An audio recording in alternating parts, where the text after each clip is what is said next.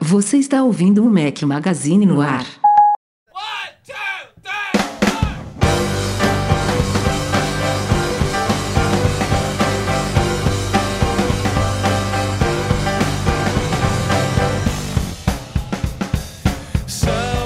Galera do Mac Magazine, bem-vindos ao nosso podcast 511, ao som de Ben Folds 5. Se você estiver, claro, ouvindo o podcast editado pelo Edu Garcia, grande abraço, Edu. Aqui fala seu host, Rafael Fishman. Estou com o Eduardo Marques na área. Fala, Edu. Grande Preparado? Rafa! Estamos, né? Semana movimentada. Fomos Uma hora e meia, pegos duas de horas, duas, duas horas e meia, vai ser quanto, hein? É. Cara, com. Você ainda não apresentou ele, mas eu já Apresente, vou dá, já chutar pega no a gancho porta aí, aqui. já- Com a presença do Marcos Mendes aqui, meu amigo, é sinônimo de. Não, não digo que é sinônimo de recorde, mas é sinônimo de podcast longo. Olá. Então, com certeza, ficaremos um tempo aqui debatendo.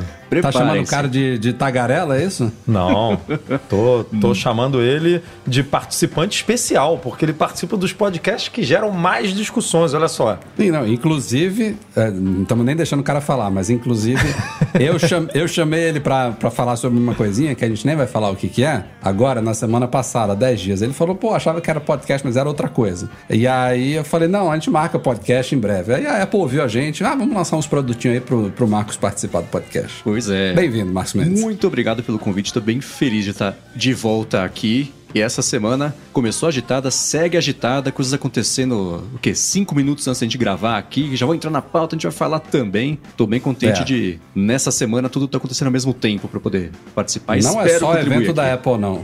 Quer dizer, evento, né? Evento entre aspas. Não é só lançamentos da Apple. Tem, tem pauta normal da semana e como o Marcos falou agora há pouco, só adiantando aqui qual vai ser a última pauta do podcast, o Twitter ofici- oficializou o fim dos clientes de terceiros Polêmica! na plataforma. Então isso já estava na, na pauta, já veio aqui de última hora. Priscila Klopper tá lá escrevendo a nossa matéria, daqui a pouco tá no ar, no meio do podcast a gente vai falar sobre isso. Daqui a pouquinho saiu, ó. Não vou nem fazer muita introdução hoje aqui, porque a pauta tá grande. Saiu um videozinho só da semana passada pra cá, mas não foi que, ah, falhou. É porque o penúltimo tinha sido bem no dia do podcast, então agora vai sair mais dois. Mas Native Union criou o que eles chamam de o cabo impossível pra galera que estiver ao vivo aqui no podcast. Eu vou até mostrar, ó. É um cabinho que tem. Em um português não conector- tem o mesmo impacto, né? em- o quê? É, em The português não tem o mesmo Impossible impacto Cable, do né? nome em inglês, deixa né? eu- Nome inglês é mais legal. Ele tem um conector. Rapaz, eu fico todo perdido aqui na, na câmera. Porque ela, ela é espelhada. Tá vendo? Conector. Eita! conector USB tipo C e Lightning num cabo só. Enfim, passem lá no youtube.com.br Magazine e confiram este vídeo de unboxing hands-on deste cabo diferente da Native Union e simbora para a pauta especial desta semana.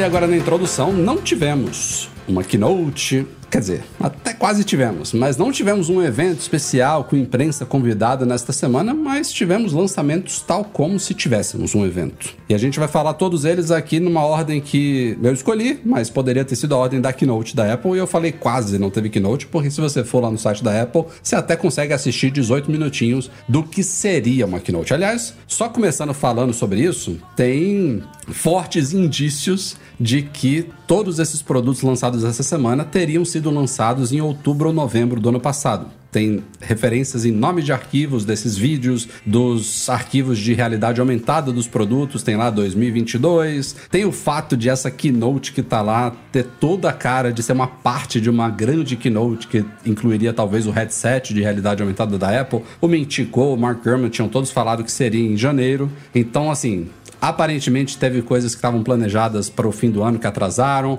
ou que teríamos um evento em janeiro e o evento foi cancelado, mas ainda assim a Apple trouxe vários lançamentos nessa semana aí. Começando por novos MacBooks Pro de 14 e 16 polegadas, que vem estreando dois novos chips da família de Apple Silicon, o M2 Pro e o M2 Max. As máquinas, só resumindo aqui, Visualmente não mudaram absolutamente nada. Mesmos tamanhos, mesmas dimensões, mesmas portas, mesmas cores, mesmas A telas. única coisa que mudou visualmente foi o cabinho, né? Do MagSafe. Ah, sim, eles fizeram o agora- que fizeram com o MacBook Air, né? Agora acompanha a cor.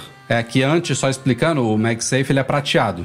Quer dizer, ele era prateado. E aí, quando a Apple lançou o MacBook Air, ela fez variações do cabinho MagSafe nas várias tonalidades do MacBook Air. E aí, quando você comprava, como é o meu caso aqui, o MacBook Pro cinza espacial, o MagSafe era prateado. Agora ele vem com o MagSafe cinza espacial também em, de acordo, em conformidade com a máquina. Mas a grande novidade são mesmo os novos chips. Não só isso, mas tem melhorias, por exemplo, na porta HDMI, que agora suporta até resolu- resolução 8K, 60 Hz. Temos o Wi-Fi 6E, que tinha chegado nos iPads Pro recentemente, agora está chegando também aos Macs. Ahn, que mais que mudou ali? Ah, bateria, teve um- mas isso é, é consequência provavelmente do chip, né? Uma horinha a Uma- mais aí pra cada uma horinha modelo, mais né? para cada um. O de 16 vai até 22 horas agora. Mas assim, é uma atualização bem dentro do que a gente esperava. Não, vou, não tô falando ainda do chip em si, mas era, era isso.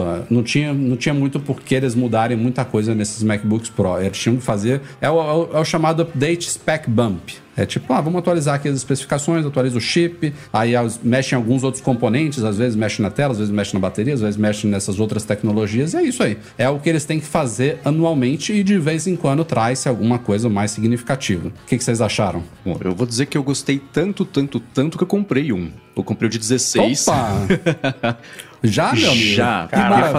O cara foi rápido. Eu nem comentei aqui a hora que a gente, eu ia começar a gravar essa câmera. Eu tenho um MacBook Pro de 2015, né? Velho de guerra aqui, sempre me serviu. Esse vai sentir bem. um salto é, de leve. Então, né? Talvez você perceba alguma coisa. Pois é. Então ele segue me servindo bem, mas já fazia tanto tempo que eu tava a fim de atualizar, a fim de atualizar. Viajei no comecinho do ano, né? Quem me segue no Instagram, principalmente, viu que eu tava lá dando um, um passeio lá em Nova York e tudo mais. Cocei a mão pra comprar, falei, ah, não.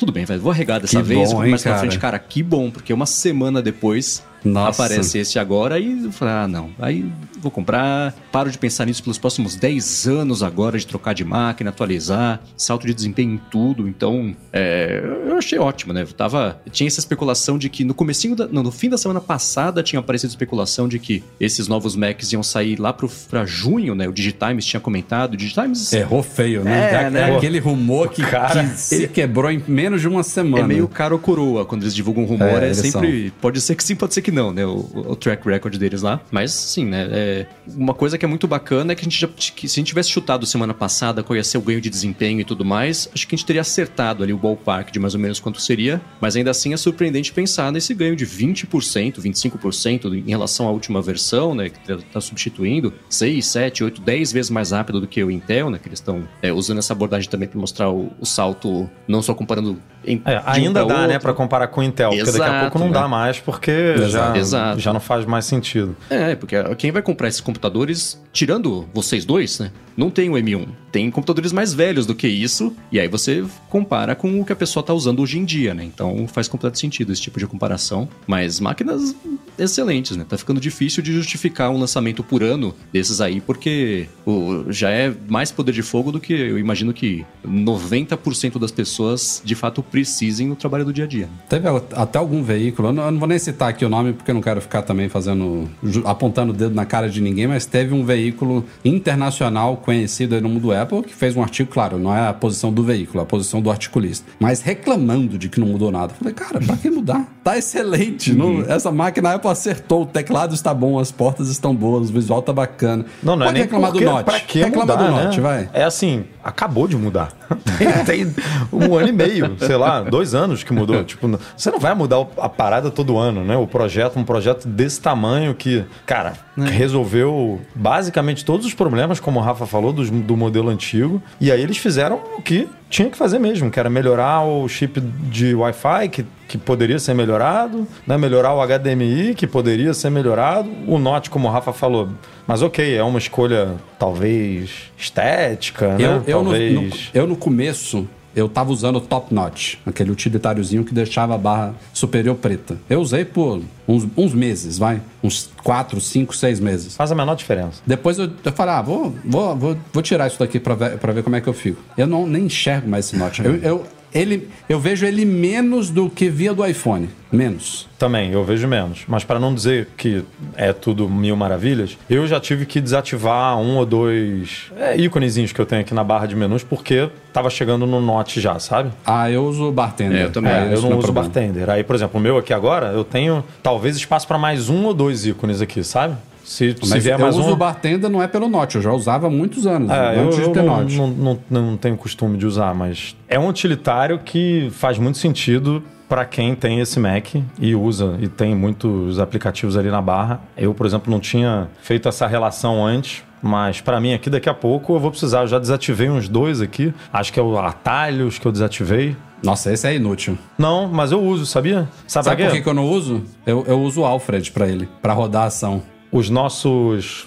As nossas imagens que a gente coloca no site, por exemplo, né? Hum. Do Apple Frames, iFrame, não sei o quê. Eu rodo pelo Mac, eu não preciso nem jogar mais o. Tipo, eu, eu capturo, pego pelo Fotos, sabe? E já Sim. rodo aqui mesmo e já subo pro site. Então, e aí fica ali na barrinha, ou você pode clicar com o botão direito e ali em ações Sim, sim. rápidas e tal. Mas eu deixava ele ali também. É, mas é a única coisa que me incomoda. É isso aí, porque de resto, ele de fato some mais do que no iPhone. Você vê ele menos do que no Aí iPhone. Note era realmente a, a única coisa de polêmico nesse MacBook Pro desde que ele foi lançado. A única coisa que a gente pode falar assim, ah, isso daqui poderia não haver, ou se fosse pra ele existir, poderia ter um Face ID, é isso, só isso. É. Mas vamos falar de M2 e M2, e M2 Max, aí o Marcos já citou aí. A Apple tá, tá prometendo aí ganhos que variam de 20 a 30 ou até mais é, ganhos, a depender se você analisar CPU, GPU. Não vou entrar em todos os números aqui, porque não, não vale a pena vocês ouvirem esses números, é muito melhor ver os gráficos e a, e a descrição lá no site. Mas eles ganharam todos os dois chips, mais núcleos de CPU, mais núcleos de GPU, maior largura de banda, um Neural Engine também para processamento de aprendizado de máquina, machine learning e tudo mais, aprimorado também, Secure Enclave aprimorado, a parte de segurança, tudo, a- o Media Engine também de processamento de vídeo gráfico também foi aprimorado. São chips realmente que evoluíram, não é uma evolução irrisória. É, a gente tem que lembrar que a Apple deu um salto animal na transição para o Apple Silicon e não, não, não daria para esperar que ela desse novos saltos animais desses ano a ano. Ela já esticou a perna e agora ela vai evoluir a partir dali. É, é aquela coisa, a gente passou por uma geração que era difícil de não recomendar para ninguém, porque a coisa veio absurdamente boa em performance e principalmente em eficiência energética, e agora é continuar evoluindo e eu acho que o salto não foi daqueles assim, ah, os caras estão tão estacionados. Não, foi, foi Me, bacana. me surpreendeu, cara, porque a gente vinha falando, né? Tinha aquele rumor de que o M1, o M2 Pro e o M2 Max poderiam vir num processo de 3 nanômetros, o que não fazia muito sentido, É, né?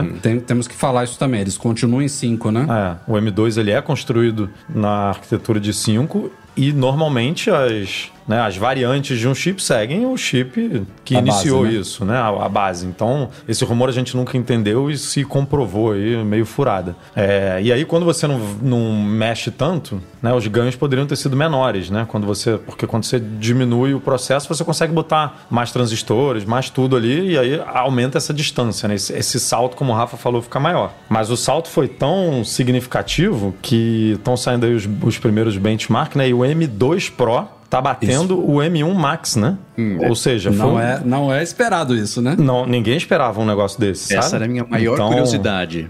De versão para versão, se compensa mais você comprar. Escolheu qual, Marcos? O M2 Pro Max? O, o Pro, o, o básico do 16, que já é. Que, porra, é animal. É o que eu tenho aqui. É, e assim, eu não preciso de espaço, armazenamento. 512 para mim, por exemplo, já é mais do que o suficiente. E o que é muito louco, Uhum. né? Pensar nesses ganhos todos de desempenho e ainda assim ganhar uma hora mais de bateria. Porque o padrão que a gente louco. acostumado a ver é, ah, tem muito mais desempenho a gente conseguiu manter, ó que legal, manter a bateria com muito mais desempenho. Dessa vez não, né? Ganhou desempenho e ganhou a bateria também. Eles poderiam ter aumentado ainda mais o desempenho para manter a bateria igual, não sei, mas ainda assim, é, foi o melhor dos dois mundos, literalmente, aqui nesse caso. Porra, e essa bateria é uma parada de outro mundo, né? O Rafa já tá reclamando aí porque a saúde da bateria dele já não tá É, mais a a, minha mesma. caiu, eu vou até verificar aqui em tempo real, mas a minha, eu acho que ela, nos primeiros. Ó, caiu mais 1%, cara. Demorou. Nos primeiros meses, é, tipo, ela continua excelente, mas ele em pouco tempo ela caiu, despencou para 88%. Agora acabou de. É a primeira vez que eu tô vendo aqui, tá em 87%. Eu acho que é uma, é uma queda significativa para um ano. Eu acho que é esse carregador de 140, wa- né, 140 Tem um watts, ano, e- né, cara? um ano Aquele- e pouquinho, né, que, a gente tá- que eu tô com essa máquina. Então, assim, são 13% a menos. Como é que é o seu hábito de carregamento? Você deixa ele ligado sempre que está usando? Você Eu fico, eu fico muito docado, eu só uso o carregador oficial da Apple de 140, porque assim, é, é animal ver quão rápido ele recarrega, Uhum. você vai ver isso. Ou, é, a bateria dele é tão impressionante pela duração quanto pela, pela rapidez de recarga, sabe? Então, eu uso oficial mesmo, MagSafe, no 140 watts, mas não fico, é, tipo, mais de um dia inteiro docado, sabe? Eu Uhum. trabalho boa parte do tempo aqui no escritório, mas direto eu vou pra sala pra ficar com minha filha, ou eu vou trabalhar um pouquinho no meu quarto. Então, nesses momentos eu fico na bateria. Ele não fica assim, três dias sem, sem ir pra bateria. entendeu? Então, ela tá com um número de ciclos razo- razoável, mas muito longe de 500. Deve estar com 100 e alguma coisa. A Apple promete, se eu não me engano, 80% com 500 ciclos. Se não me fala, Acho que é mais, hein? Acho que são mais do que. É, eu acho que são mais do que 500, mas. Eu tô caminhando pra, pra ela baixar de 80% antes do que a Apple promete, sabe? Ela vai ter que trocar? Basicamente isso, é isso que eu quero dizer. Mas, ó, só voltando aqui M2 Pro e M2 Max, o M2 Max agora pode ser configurado com até 96 GB de memória unificada, que também é uma novidade bacana. O M2 Pro vai até 64, é isso? 32. Não, 32. 32. 32 e o M2 24, né? Acho que é isso. Acho Acho, que que é a escadinha é M2 24, 32 e 96. Ó, vou puxar aqui um superchatzinho do Lucas Volpato. Boa noite. Vocês comprariam um MacBook Pro 16 M1 Max com desconto ou M2 Max? Obrigado, galera. Fã demais do Mac Magazine. Sua pergunta é um pouco confusa porque tem um amigo meu que tá indo para os Estados Unidos agora, um abraço, Laerte, que ele tá numa dúvida parecida com a sua, mas a dúvida dele é: eu pego um M2 Pro ou eu pego um M1 Max com desconto, sabe? E eu falei pra ele, cara, se você conseguir um M1 Max num preço muito bacana, eu iria de M1 Max, sabe? É, Eu não falei nem só pelo, pelo Max versus Pro. Eu falei pra ele pegar um M1 Max com mais memória, que ele quer de 1 tera de armazenamento. Ele falou, não importa se vai ser um ou outro, vai ser SSD de 1 tera. Então ele tá na dúvida do M2 Pro com 16, aí eu falei, se você achar um M1 Max com 32 por um preço um pouco abaixo ali, vai nele que eu acho O que é M1 uma Max, ótima ele, pedida. ele- o mínimo que ele vem são 32. Não existe M1 Max de 16, né? Ainda tem isso, eu nem lembrava É, disso. o, o base do, do Então M1 foi o que eu Max. recomendei a ele. É. A- Agora, nessa pergunta aqui, entre M1 Max com desconto ou M2 Max, depende, eu acho que do desconto. Não, depende do desconto e do que e do que a pessoa precisa também, né? Porque, é, assim, às vezes a, a, a galera que não migrou ainda pro M1 ou pro M2, enfim, que não migrou pro chip da Apple, às vezes não consegue, mesmo com esses números todos rodando aí, né? Esses benchmark tudo, não, não conseguem analisar muito bem o, o, o uso e o que, que ela precisa, sabe? A gente, né, Rafa, a gente estava gravando com o Omar na primeira vez, ele disse que comprou um M1 Max e que não precisava, que para ele Sim. talvez o M1 não precisava nem ser Pro, Uhum. tipo, o M1 talvez fosse o suficiente, sabe? Eu, por exemplo, não, definitivamente não precisaria do M1 Pro, mas eu gosto de- do, do modelo de 16 polegadas, então o mínimo que daria para comprar era um M1 Pro. Exatamente o É, meu e caso. cara, a máquina, assim, eu não preciso, não preciso, sabe? Não preciso de, de, de mais nada. É, e aí as pessoas ficam assim, não, é porque será M1? Cara, às vezes não. Você vai, você vai no base e vai durar quatro anos, cinco anos, porque é uma máquina, assim, muito boa. Então é bom também. é, não tô dizendo para você comprar menos do que você precisa, porque isso é. Depois é um tiro no pé. Bem caro, Porque você não consegue né? fazer nenhum tipo de, personaliz, né, de, de personalização futura. Mas assim, não, também não faz o contrário, sabe? Porque até para revender essas máquinas depois fica ruim, porque é muito poder de processamento, muito poder, muito caro, e aí é, complica. Só para fechar essa pauta, mais um superchat aqui do Daniel de Paula. O meu é de 14 polegadas e também uso a barra preta desde sempre e nem lembrava que tinha Note. Eu recomendo você desativar o Top Note. Desativa essa barra preta aí que você vai ver que ele some igual, cara. Eu achava que faria diferença e foi, não foi nem assim, ah, demorei, me adaptei e depois ela parou de aparecer. Não, você esquece rapidinho que tá ali. É muito bom. Não precisa desse aplicativo não, vai na minha. Até eu que sou chato com Note, não tô preocupado com isso. Interrompemos a nossa programação aqui de lançamentos da Apple só para tratar rapidinho de um rumor sobre MacBooks, já que a gente estava falando de MacBook Pro aqui. A gente falou bastante no podcast passado sobre a migração da Apple para as telas micro LED, não confundir com as atuais mini LED. É, basicamente, falando bem é, superficialmente aqui, a, a, a escadinha é LCD, mini LED, OLED e micro LED. Então ela tá lá na frente, é uma tela cara, especial, com todos os benefícios do OLED sem as, os malefícios do OLED. E a Apple provavelmente vai iniciar a migração das telas para micro LED a partir do final de 2024, quem sabe com o Apple Watch Ultra, lá de terceira geração, se ele for atualizado este ano como deve ser. É, e faz sentido começar no Apple Watch porque a gente está falando de uma telinha de 2 polegadas, né? De 2 polegadas. Foi a mesma coisa com o OLED. A Apple começou a usar telas OLED no Apple Watch em 2015, Eduardo. 2014? Você fica 2000, 2014 apresentou, 2015 chegou ao mercado, Rafael. 2015. Toda semana, rapaz! A Apple usou o OLED no Apple Watch em 2015 e dois anos depois ela levou o iPhone e nunca mais levou para lugar nenhum. Não tem OLED no iPad, não tem OLED nos Macs. É, e há, uma expectativa de que ela faça isso lá para 2024 também, quem sabe. Enquanto ela já começa a migrar para o micro OLED no Apple Watch Ultra. Então a informação dessa semana, segundo Mark Gurman, lá da Bloomberg, é que essa migração toda, ou seja, até chegar nos Macs, vão ser cerca de 10 anos, amigos. Ou seja, a Apple Watch Ultra vai ganhar o micro LED em 2024 e quem sabe a gente vai estar tá falando de um MacBook Pro com micro LED em 2034. Que tal?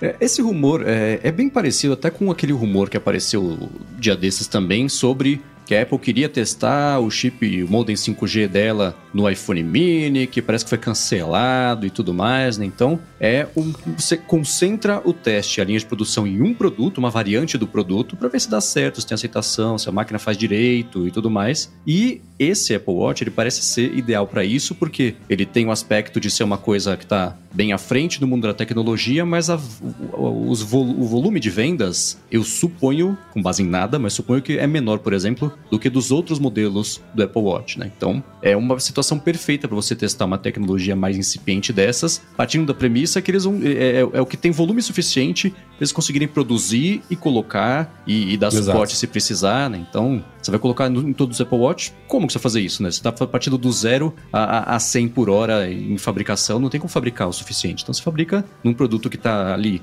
tem essa percepção de ser uma coisa de extrema tecnologia, mas em, em volume reduzido, né? Essas novas tecnologias elas chegam caras, né? Uhum. E você tem que começar a usufruir a tecnologia, desenvolver as linhas de produção, corrigir Sim. problemas. E aí vai ter outras empresas que vão se interessar naquela tecnologia. Então, de um fornecedor passa para dois, depois passa para três, depois passa para cinco. E aí você vai. Cara, e a Apple é chata, né? É, a Apple é exato. é chata. A gente acabou de soltar uma matéria, por exemplo, no site, que as linhas, a linha de produção do iPhone tem mais ou menos, na Foxconn, tem mais ou menos 1.200 pessoas, enquanto que a de Android né, uma comparação meio doida, mas a de Android tem 12 vezes menos. E aí, nesse mesmo post, a gente deu um exemplo que a, a Samsung Display, no começo, que ela é.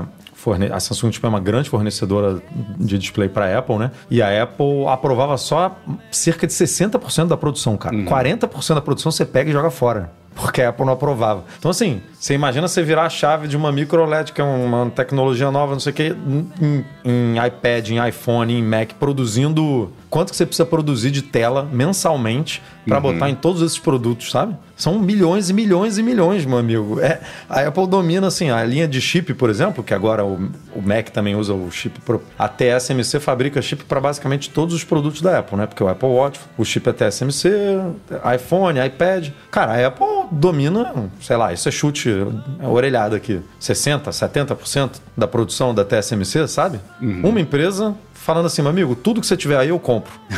então a Apple costuma fazer isso com muitas empresas, né? Uhum. Tem empresa que se a Apple escolhe assim, ah, eu vou, a gente outro dia também comentou isso, ah, eu vou usar o, o sei lá, o iPhone 16, iPhone 16 vai ter lente periscópio. Aí a empresa que, que vai fornecer a lente para a Apple, ela já está botando no relatório dela, porque aí as ações, porque a empresa assim, ela vai dobrar, triplicar, quadruplicar o faturamento dela só porque ela está é, fornecendo um componente para um produto da Apple, sabe? Então ela domina de uma forma bizarra. É nisso que o Ming Chi Kuo, por exemplo, fica de olho, né? Nesses relatórios dessas empresas fornecedoras chinesa que faz a pecinha de não sei o que, não sei o que, nanana, e do nada eles preveem aumento de 3, 4, 5 vezes faturamento. Só pode ser porque a Apple encomendou, por exemplo, essa peça para um iPhone novo, parte de câmera e tudo mais, display. Uhum. Isso de você aprender a fazer direito e barato para ter confiança e fazer para mais volume, por isso que eu achava, por exemplo, que o iPad ganharia o LED antes do iPhone, porque é a mesma situação. As telas são maiores? São, né? Mas o volume menor de vendas, então. Mas não. Fizeram É, primeiro sentido. iPhone e segue lá até hoje, porque acho que era um diferencial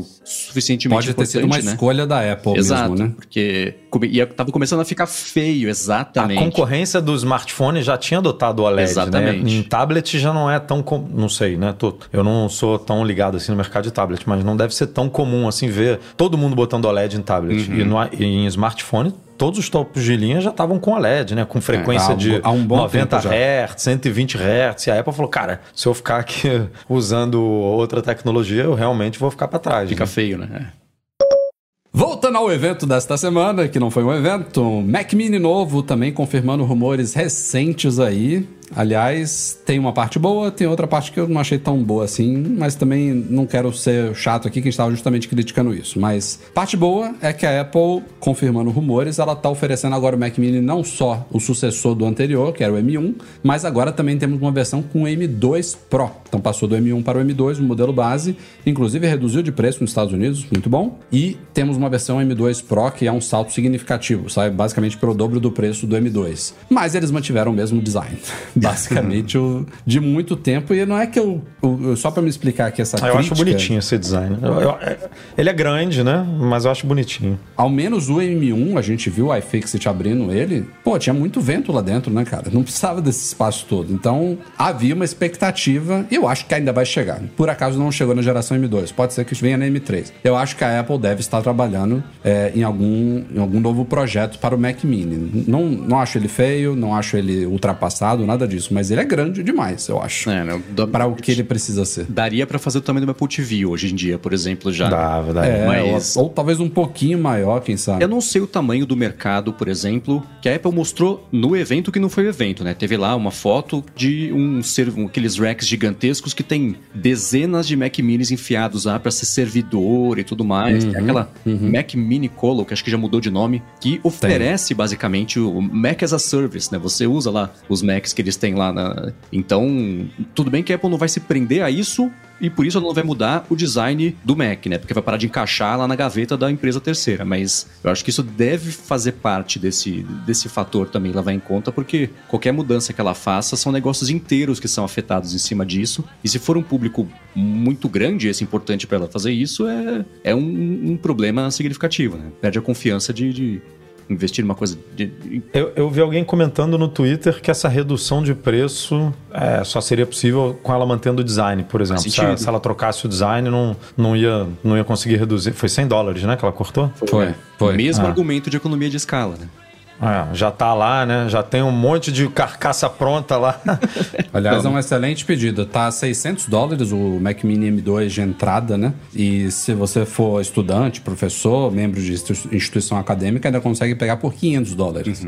É, e eu até vi a galera falando assim, ah, eles deviam ter mantido o M1 à venda, porque vale citar aqui também, a Apple tirou o Mac Mini M1 e o modelo de In- Intel ainda que restava na linha, até porque chegou esse M2 Pro aí. É, esses dois não estão mais na linha, então fica só M2 e M2 Pro. E a galera falou, poxa, por que que eles não mantiveram o Mac Mini M1 vendia, sei lá, por 350, 400 dólares, sabe? que nem fez com o MacBook Air, né? Que o MacBook Air ainda é vendido com M1, né? Mas Mas, o MacBook fecharia, Air, não. ela aumentou o preço, né? O MacBook Air M2, ele chegou, acho que um pouquinho mais caro 99, do que o acho. normal. Não foi? Não lembro disso, Edu. Eu acho que ele chegou 100 dólares mais caro, não foi não? É possível, é possível. E Era aí ela 500, manteve o. É, ou então eu tô, tô- Ela só quis manter ali o. Desde que ela tirou aquele de 11 polegadas, que ela tenta deixar ali o MacBook Air na casa dos mil dólares, né?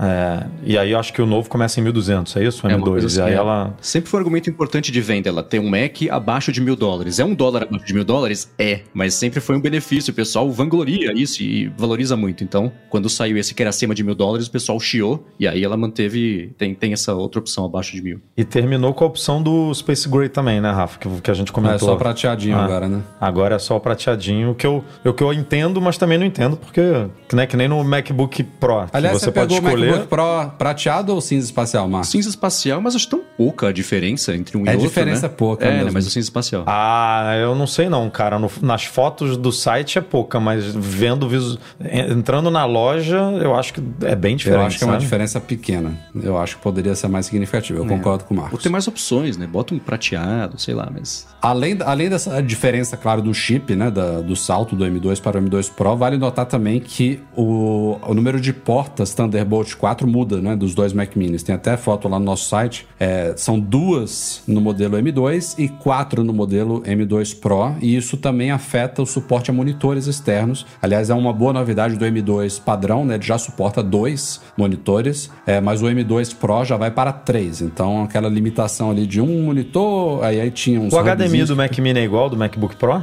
8K, acho que não. Eu, Ou é. eu, eu acho que é, né? Não, não, não E- sei, acho que não. E Edu, ele também tem o Wi-Fi 6E, igual ao MacBook Pro. Bluetooth 5.3 também. Tem aquele conector de fone de ouvido também com suporte a alta impedância. É, que é igual do MacBook Pro, né? Também É. tem. Enfim, ficou uma linha bacana aí. Um, um Mac bem legal, cara. Bem, bem interessante. E, e como eu falei, mataram o Intel, já tava na hora mesmo, só ficou realmente na dúvida se eles tinham que ter mantido o M1 aí. Se pudessem realmente oferecer ele, nem que fosse 100 dólares abaixo do M2, eu acho que seria uma boa pedida, mas... É, é complicado, né? Porque assim, ele é tão bom que o pessoal ia acabar comprando esse. Ele teria que ficar na linha É. só pra trazer a pessoa pra loja e ela concluir que não, eu preciso comprar o novo agora e gastar mais, né? Só que ele, ele é bom o suficiente pro pessoal comprar, É então tira da verdade. linha, né?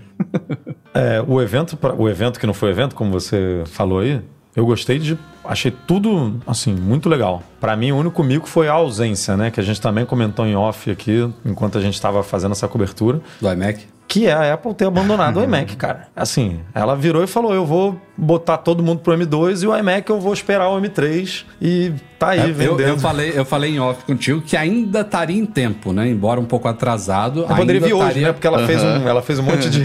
um, né, um Mac, só que o, o de Mac já passou, né? Que foram os dois Macs na, ter- foi na terça-feira, não foi? Terça. Foi, E o HomePod na quarta, foi isso. Aí não sei se faria muito sentido, mas, cara, o iMac, assim, Não, os rumores já tem muito tempo que falam que ele ia pular o M2, né? Porque é um absurdo isso. Assim, absurdo do ponto de vista de. Eu penso, né? De respeito com o consumidor. Porque, assim, você lançou o M2, cara. E, e esse computador claramente foi feito para usar o M1, M2, M3, M4, M5. Então você lançou o chip novo, bota ali no negócio e vambora, sabe? Lança um pré-release aí e vamos pro próximo. E por último desse evento, que não foi evento, acho que a gente tá finalizando esse papo, eu não vi o pessoal comentar, mas eu achei tão bacana o vídeo dos criadores de conteúdo lá na- na- no segmento do- dos MacBooks Pro, que eles tinham uma carga da bateria pra criar lá as coisas. O outro vídeo É legal do, do. Mac Mini foi mais ou menos, mas esse eu achei tão legal, tão, eu falei, putz, é, vendeu o computador pra mim ali. Falei, ah, bacana. Foi é empolgante aquele vídeo, aquela tensão da galera conseguir terminar o projeto antes de acabar a bateria e tal. Cara, e bem a legal. primeira vez que você usar fora da tomada, você realmente fica de cara com a parada. Aliás, é isso que você falou agora é um detalhe importante, tá? Porque a galera fica comparando muito performance dos Macs. Eu tô falando desses poderosos, tá? Não é de modelo de entrada, não. É, é- falar de M2 Max, de M1 Max. PCs equivalentes com chips e GPUs poderosos também. A grande maioria desses PCs que tem CPUs e GPUs poderosas só funcionam na performance máxima ligados à energia. Eles não atingem a mesma performance na bateria.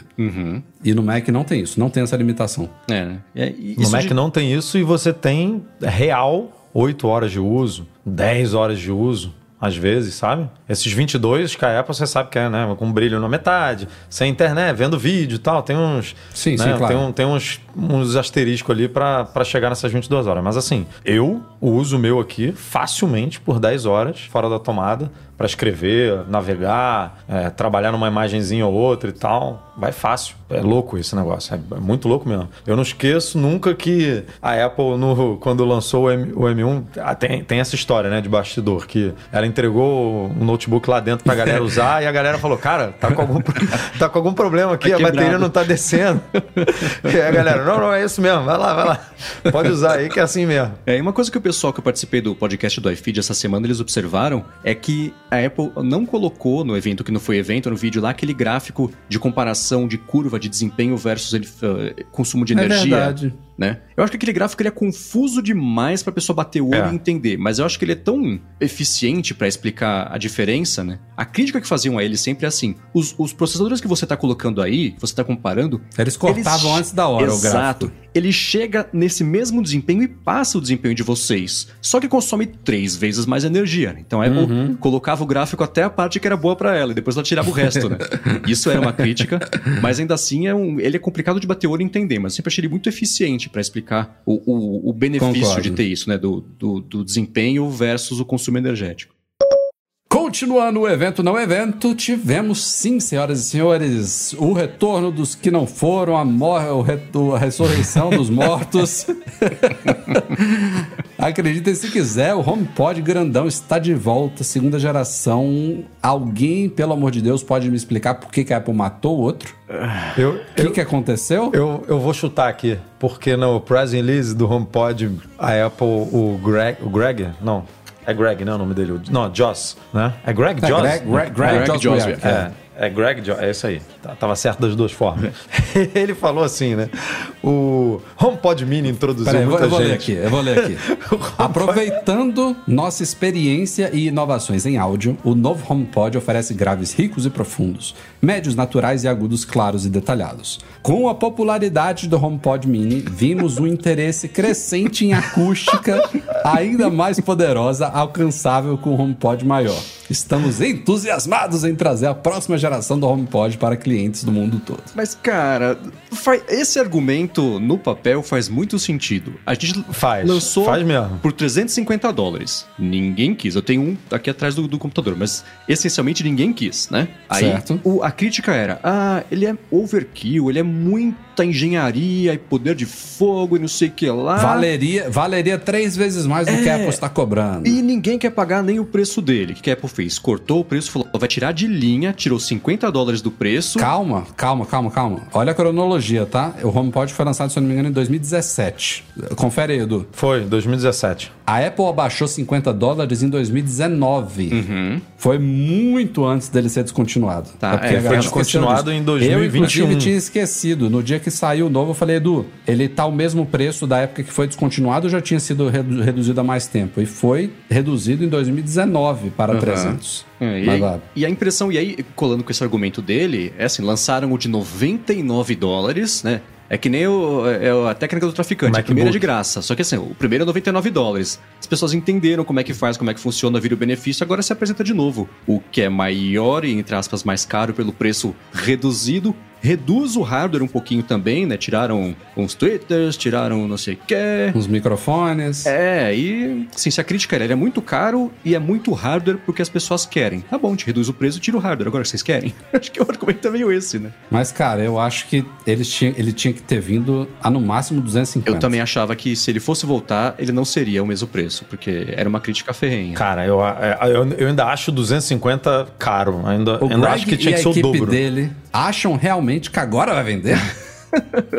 Os caras basicamente relançaram o mesmo produto, salvo Se alguns... vender, quer, quer dizer que o marketing, tipo Não assim, vai, gente, não vai vender. foi essencial pro produto. Porque realmente isso do que o Marcos falou de, de você deixar o, o, o produto, o nome do produto famoso, né? E, e aí depois introduzir um mais caro, porque foi isso que a Apple fez. Ela fingiu que não existia. Um- apesar dela botar segunda geração, né? Ela não, ela não esconde que esse é o de segunda geração. Mas essa declaração é assim: lançamos um, as pessoas estão pedindo algo melhor, né? Algo maior, com mais som, mais alto, mais legal, e vamos lançar. E lançamos esse agora para cobrir essa demanda. Basicamente isso. E, cara, não é, foi mal, a história é outra. Né? Eu, eu não acho que vai vender. Isso tá saindo da boca de alguém que gosta muito do produto e tem dois aqui na sala e que, inclusive, cogita comprar esse novo. Eu, O Rafael ficou se sendo- enganando.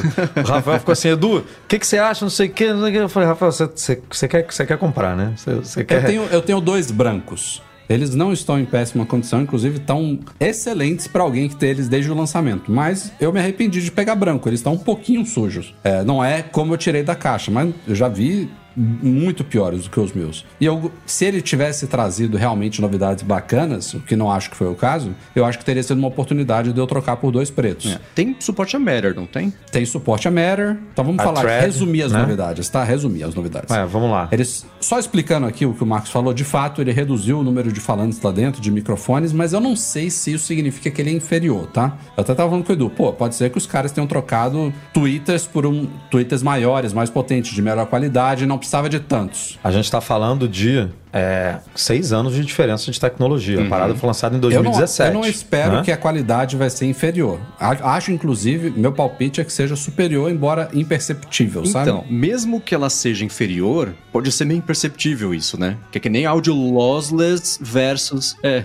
É, não, não vai ser. Eu acho que. E, e não vai ser nem melhor. É, é o que a gente tá falando. Em termos de qualidade de som, eu acho que a conclusão vai ser de que ele tá estável, o que é excelente. É uma ótima, é uma ótima caixa de som. Eu amo os, HomePods. Eu acho que não vai ter mudança nesse sentido. Então, Eu o que queria que ela um pouquinho mais alto só, mas, mas tudo bem. Do do, do Pô, grandão? você acha? Cê é eu, louco. eu não consigo É. usar, não. Não, Você é pra maluco? ouvir em casa, eu acho que ela é mais do que suficiente. Mas se você tiver, sei lá, numa área externa, fazendo. Vou chutar aqui, tá fazendo um churrasco, sabe? Com Eu música o alta, meu assim, assim. e tal. Eu já levei, por exemplo, pra festa infantil da minha filha, né? Festa de play, assim. Ele não. Não é. Não, sabe? Não, não dá. o- Ele não ocupa o espaço inteiro num, num espaço um pouco mais aberto, sabe? Talvez com dois você fique bem. Mas eu só tenho um, então. Bom, eu, eu tenho dois aqui na sala e eu, eu ele- eles são uma caixa de som da minha da Apple TV. Fica, sei lá, em 15% do volume, sabe? Ok. Quando eu quero ver um filme, ah, vou botar aqui um cinemão, sabe? Apaga tudo, vamos botar alto. Ué, mas tua, tua filha tá dormindo no quarto do lado. Não, fazer eu quê? fecho a porta do corredor, fecho a porta dela, não sei o que, meto em 40%, 50%. E, porra, tá alto pra caramba, sabe? Não, não, não precisa, mas isso num ambiente fechado à noite e tal. Beleza. Eles trocaram o chip, era o A8. O HomePod original usava o chip do iPhone 6. Agora ele usa o S7, que é do Apple Watch Series 7, que é de 6 anos depois, sei lá, 7 anos depois. É, mas assim, na prática não muda muita coisa, nem interessa muito qual o chip que tá no alto-falante ali. A trama, né, a, a malha ali, ela agora fica tipo do... O formato dele continua um cilindro, tá ligeiramente mais baixinho ali, mas é o, é o mesmo diâmetro e tal. É, só que a malha é tipo a do HomePod Mini. Ela, ela antes, a, a telinha em cima, ela ficava alinhada com a malha. Agora tem uma recessãozinha, ela fica um pouco para baixo. E aí nessa área ela toma ali todo. É o HomePod Mini como, como a gente viu isso há dois, três anos atrás com o HomePod Ah, Mini. pra linha conversar melhor, né? Pra Visualmente falando. Aliás, tem o chip U1 também, né? Que não tinha no HomePod grande, tava já no Mini também, de banda ultra larga. Então, aquela comunicação de você passar pro iPhone, de passar do HomePod pro iPhone e vice-versa, fica um pouco melhor com esse chip. O padrão Matter, que o Marcos falou, que é bacana. E Thread ele agora também, né? tem. É, Thread, Thread tem também? Acho que Eu tem. vi Matter. Acho que tem, né? Threads tem também. É. E, eu aí acho tem que a parte, não tem. uma parte super curiosa, que já estava no HomePod Mini. está agora no HomePod grande e só agora vai ser ativado no HomePod Mini por meio de uma atualização de software, que é um sensor de umidade e temperatura. O HomePod Mini Dois já tinha anos, isso. cara. A, o A gente negócio viu isso. adormecido dentro do HomePod Mini por dois anos. Mofou lá aí- dentro. e aí a loucura, Apple agora né, tá ativando. Pô, achei tão legal. Tô louco pra instalar o. para liberar o update e instalar isso aí. Porque eu tenho um HomePod aqui em casa na sala, eu tenho dois minis e tenho na parte de fora, na churrasqueira, um também, né? Então vai ser legal pra eu usar como sensor de temperatura interna e externa, né? Ao invés de perguntar. Que eu, eu postei no Mastodon desses dias, eu falei pra Siri, vai, que hora vai chover hoje? Ela falou, tá chovendo. Cara, não tinha uma nuvem no céu. E é São José dos Campos, não é São Paulo, que tá chovendo no campo de Marte e em Santo Amaro não, sabe? É menor. Mas ainda assim, agora pra temperatura pelo menos, vai dar pra eu saber na minha região como é que tá. né? Se o negócio funcionar direito, asterisco, asterisco, né? Aquilo tudo. É, olha, olha que interessante, eles falam duas coisas sobre o sensor de temperatura. Primeiro que é recomendável usar em ambientes com 15 a 30 graus Celsius, ou seja, Rio de Janeiro tá fora, morreu já, Não, derreteu pra, no Rio. Pra área interna, tudo bem. Pra área externa, ele derrete. É. Típico perfeito pra Califórnia só, né? Outro dia, outro dia fez sensação térmica aqui de 55, cara. 55. Caralho, 55. Outra coisa que eles falam, olha que curioso. Se você usar o HomePod por um bom tempo, sei lá, tá ouvindo música duas, três horas, ele aquece um pouquinho, vai afetar Uhum. o sensor de temperatura, porque o ambiente ali em volta dele também fica um pouquinho aquecido, né? Bem doido isso daí. Mas é legal pros gatilhos de automação, né? Aham. Dá, dá pra fazer Que automação você com faz assim, aí. ah, se tiver 30 graus, liga o ar-condicionado. Automático, tipo, você não precisa nem pedir, sabe? Isso aí. Tem, uns, tem umas automações legais que dá pra fazer. A, a maior diferença, sem dúvida nenhuma, desse novo HomePod é a cor, né? Saiu de preto pra meia-noite. Mudou totalmente. Não, e o cabo agora acompanha a cor, porque antes também acompanhava. e, ele, e ele- e ele é destacável agora, não é daquele jeito bruto, não. ah, dá é? pra Agora soltar ele facinho. destaca? É, ah, dá pra soltar não, não fácil. tinha me ligado, não. É. Mas é isso, gente. Eu, Mas eu tava reclamando, Marcos, aqui, porque até hoje a- o HomePod não fala português, né? As minhas filhas adoram o HomePod, ficam aqui falando, tentando falar inglês aqui com ela, ficam discutindo, né? Que a Siri não entende, ela uma música que pede e tal. E eu falei, cara, eu queria muito dar um HomePod mini pra elas colocarem no quarto, que elas iam amar ficar pedindo música, não sei o quê. E a Apple não resolve esse problema, né? De, ah, posso comprar Alexa, claro, posso comprar, mas, cara, aqui em casa o ecossistema é tudo Apple, então pra mim Eu não acho faz, que vai chegar. não faz muito Eu acho sentido, muito sabe? louco não ter suporte e não ter a venda em trocentos países, incluindo o Brasil, por exemplo, né? É, Mesmo sem o- suporte. O, Mini, é assim, é, é que nem, sei lá, eu, eu fico pensando que nem a Microsoft que lança os Surfaces, não sei o que lá, em meia dúzia de países e beleza, e nem, nem parece interessada ou não faz parte da estratégia expandir para o mundo inteiro. O Google com o Pixel também e a Apple com o HomePod, que lança Quando em a meia Siri dúzia. só falava inglês, você não podia comprar o iPhone e usar né, no É, Brasil? então, né? Podia, né? Ela não vinha desativada no iPhone. Ah, não, você está Não, num mas país é- que eu não falo língua, eu não Você ativo. não, você não precisa usar a Siri no Exato. iPhone. HomePod sem Siri é uma bolinha, né? mas, é, tu joga no AirPlay ali, é uma caixa de som. Mas né? essa é a alternativa. O método primordial de interação com ele é por meio da Exato. Siri. Eu não sei nem se, eu não sei nem se a lei brasileira, brasileira permitiria, viu? Pra falar a verdade. Um produto desse não, não vir com suporte ao idioma. Sendo que o método principal de interação dele é por meio de voz. Ah, eu acho que se você fizer o manual, tudo em português e ele só fala inglês, tá na boa. Eu acho que funciona. Vocês sentem falta de um controle remoto pra ele, não? Não. Pra play, pause e mexer no volume, principalmente? Ou só eu que adoraria ter um desse? Um Siri Remote pro HomePod. Eu tenho um chamado iPhone. cara, o Siri, cara. o Siri Remote poderia funcionar com ele, né? Seria você tão emparelhar legal. com ele, sei lá. Poderia ser Não, uma o, que, eu- boa. o que eu acho que, o que eu acho que faz falta e não resolveu nessa nova geração, ele deveria também funcionar como uma caixinha Bluetooth. É, para o cara é de. Android poder emparelhar com ele. Aliás, eles- esse grandão podia ter uma portinha auxiliar, Ou inclusive. podia, viu? Podia. É que nem o pessoal que tem Sonos, por exemplo, e liga, sei lá, tem uma vitrola em casa. Queria muito poder ligar o HomePod na vitrola, pra tocar o, o vinil no HomePod. Não dá, né? Essas caixinhas mais high-end, especialmente as da Sonos, dão suporte a isso. E todo mundo que tem adora ter essa conectividade não só do ecossistema fechado ali, mas pra qualquer coisa que queira usar em casa. Se ele fosse um alto-falante Bluetooth, a Apple poderia também, né? Um alto-falante Bluetooth, a Apple poderia facilmente vender sem, sem, a, sem a, tipo, a em português aqui no Brasil, sabe? Daria. E outra coisa que eu acho que a Apple muitas vendas é, no caso do Mini não, que o Mini a gente sabe que é pequenininho e tal, mas, bom, uma bateriazinha pra você deixar na piscina ali, cinco horinhas, Ah, oito mas aí eu horinhas, acho que não é a proposta, sabe? cara. Não é a proposta. Não é a proposta, mas é, se ela tivesse talvez uma terceira versão, Aliás, eu não sabe? sei nem se tem algum alto-falante inteligente desse que tem que ficar te ouvindo todo, todo o tempo que tem bateria. Tem? Algum eco? Tem? Acho que não. Acho que não. Ah, mas até o espaço ali pra bateria não, não falta, né, Rafa? Não, não é questão de espaço, cara. É a proposta do produto mesmo. Ele é pra ficar ligado na tomada, conectado no Wi-Fi, te ouvindo 24 horas por dia, esperando seu comando. Não funciona a bateria, sabe? Aí ele teria que ser um híbrido, né? De um alto-falante inteligente com uma bateria pra funcionar também como um falantezinho Bluetooth convencional. Mas aí isso, isso para mim não é um ponto não. Uma coisa importante a gente falar aqui é que a questão do par estéreo, que já existe desde a primeira geração do, do HomePod, você só pode configurar par estéreo de dois HomePods iguais. Então, primeira geração com primeira geração, mini com mini, segunda geração com segunda geração. Não dá pra mesclar. É, faz É sentido, uma né? coisa. No caso do mini com grande, faria muito sentido, né? Uhum. Você botar um grandão da direita e o mini na esquerda. É, ia ficar meio não- torto não- o som, né? Ia- Totalmente desequilibrado o som. Mas os- esses grandes, ainda mais a gente chega na conclusão aqui de que o som provavelmente vai ser muito parecido. Uhum. Eu não sei nem se. A má notícia pra quem tem o de primeira geração aí que nem a gente, é que agora a Apple vai abandonar ele, né? Em termos de software, assim, tipo, porque até então. Ele vai ganhar uma novidade agora nesse update da Então, semana acho que é, eu acho que é a última. É, controle mais granular de volume, de não sei o quê. Eles vão lançar essa, essa atualização na semana que vem. E na semana que vem, o HomePod segunda geração nem tá sendo vendido, né? Nem, nem chegou ainda ao mercado. Que ele vai ser lançado no começo Dia de fevereiro. 3, né? É, eu acho que a partir da, da 16.4, se bobear, o HomePod de primeira geração já não, não pega mais. Não diga isso. Aí você me dá mais motivo pra comprar um novo. Ah, Para já daqui a isso. pouco esse teu HomePod já tá no chão aí pro, pra Sansa afiar a unha né, na- no tecido, na trama dele ali. Aí o Rafael vai olhar, ih, uma olha vez, cara. só. Eu peguei ela pelo cangote aqui, que ela nunca mais voltou. O Rafa vai botar assim, sabe? Aí vai olhar, oh, vai chegar em casa, meu Deus, meus HomePods estão destruídos, que pena. Olha só, Lili, vou ter que comprar dois novos. que, que coisa ruim. E ó, falando aqui de um rumorzinho relacionado ao HomePod, aparentemente não, a Apple não vai parar por isso daí não, viu?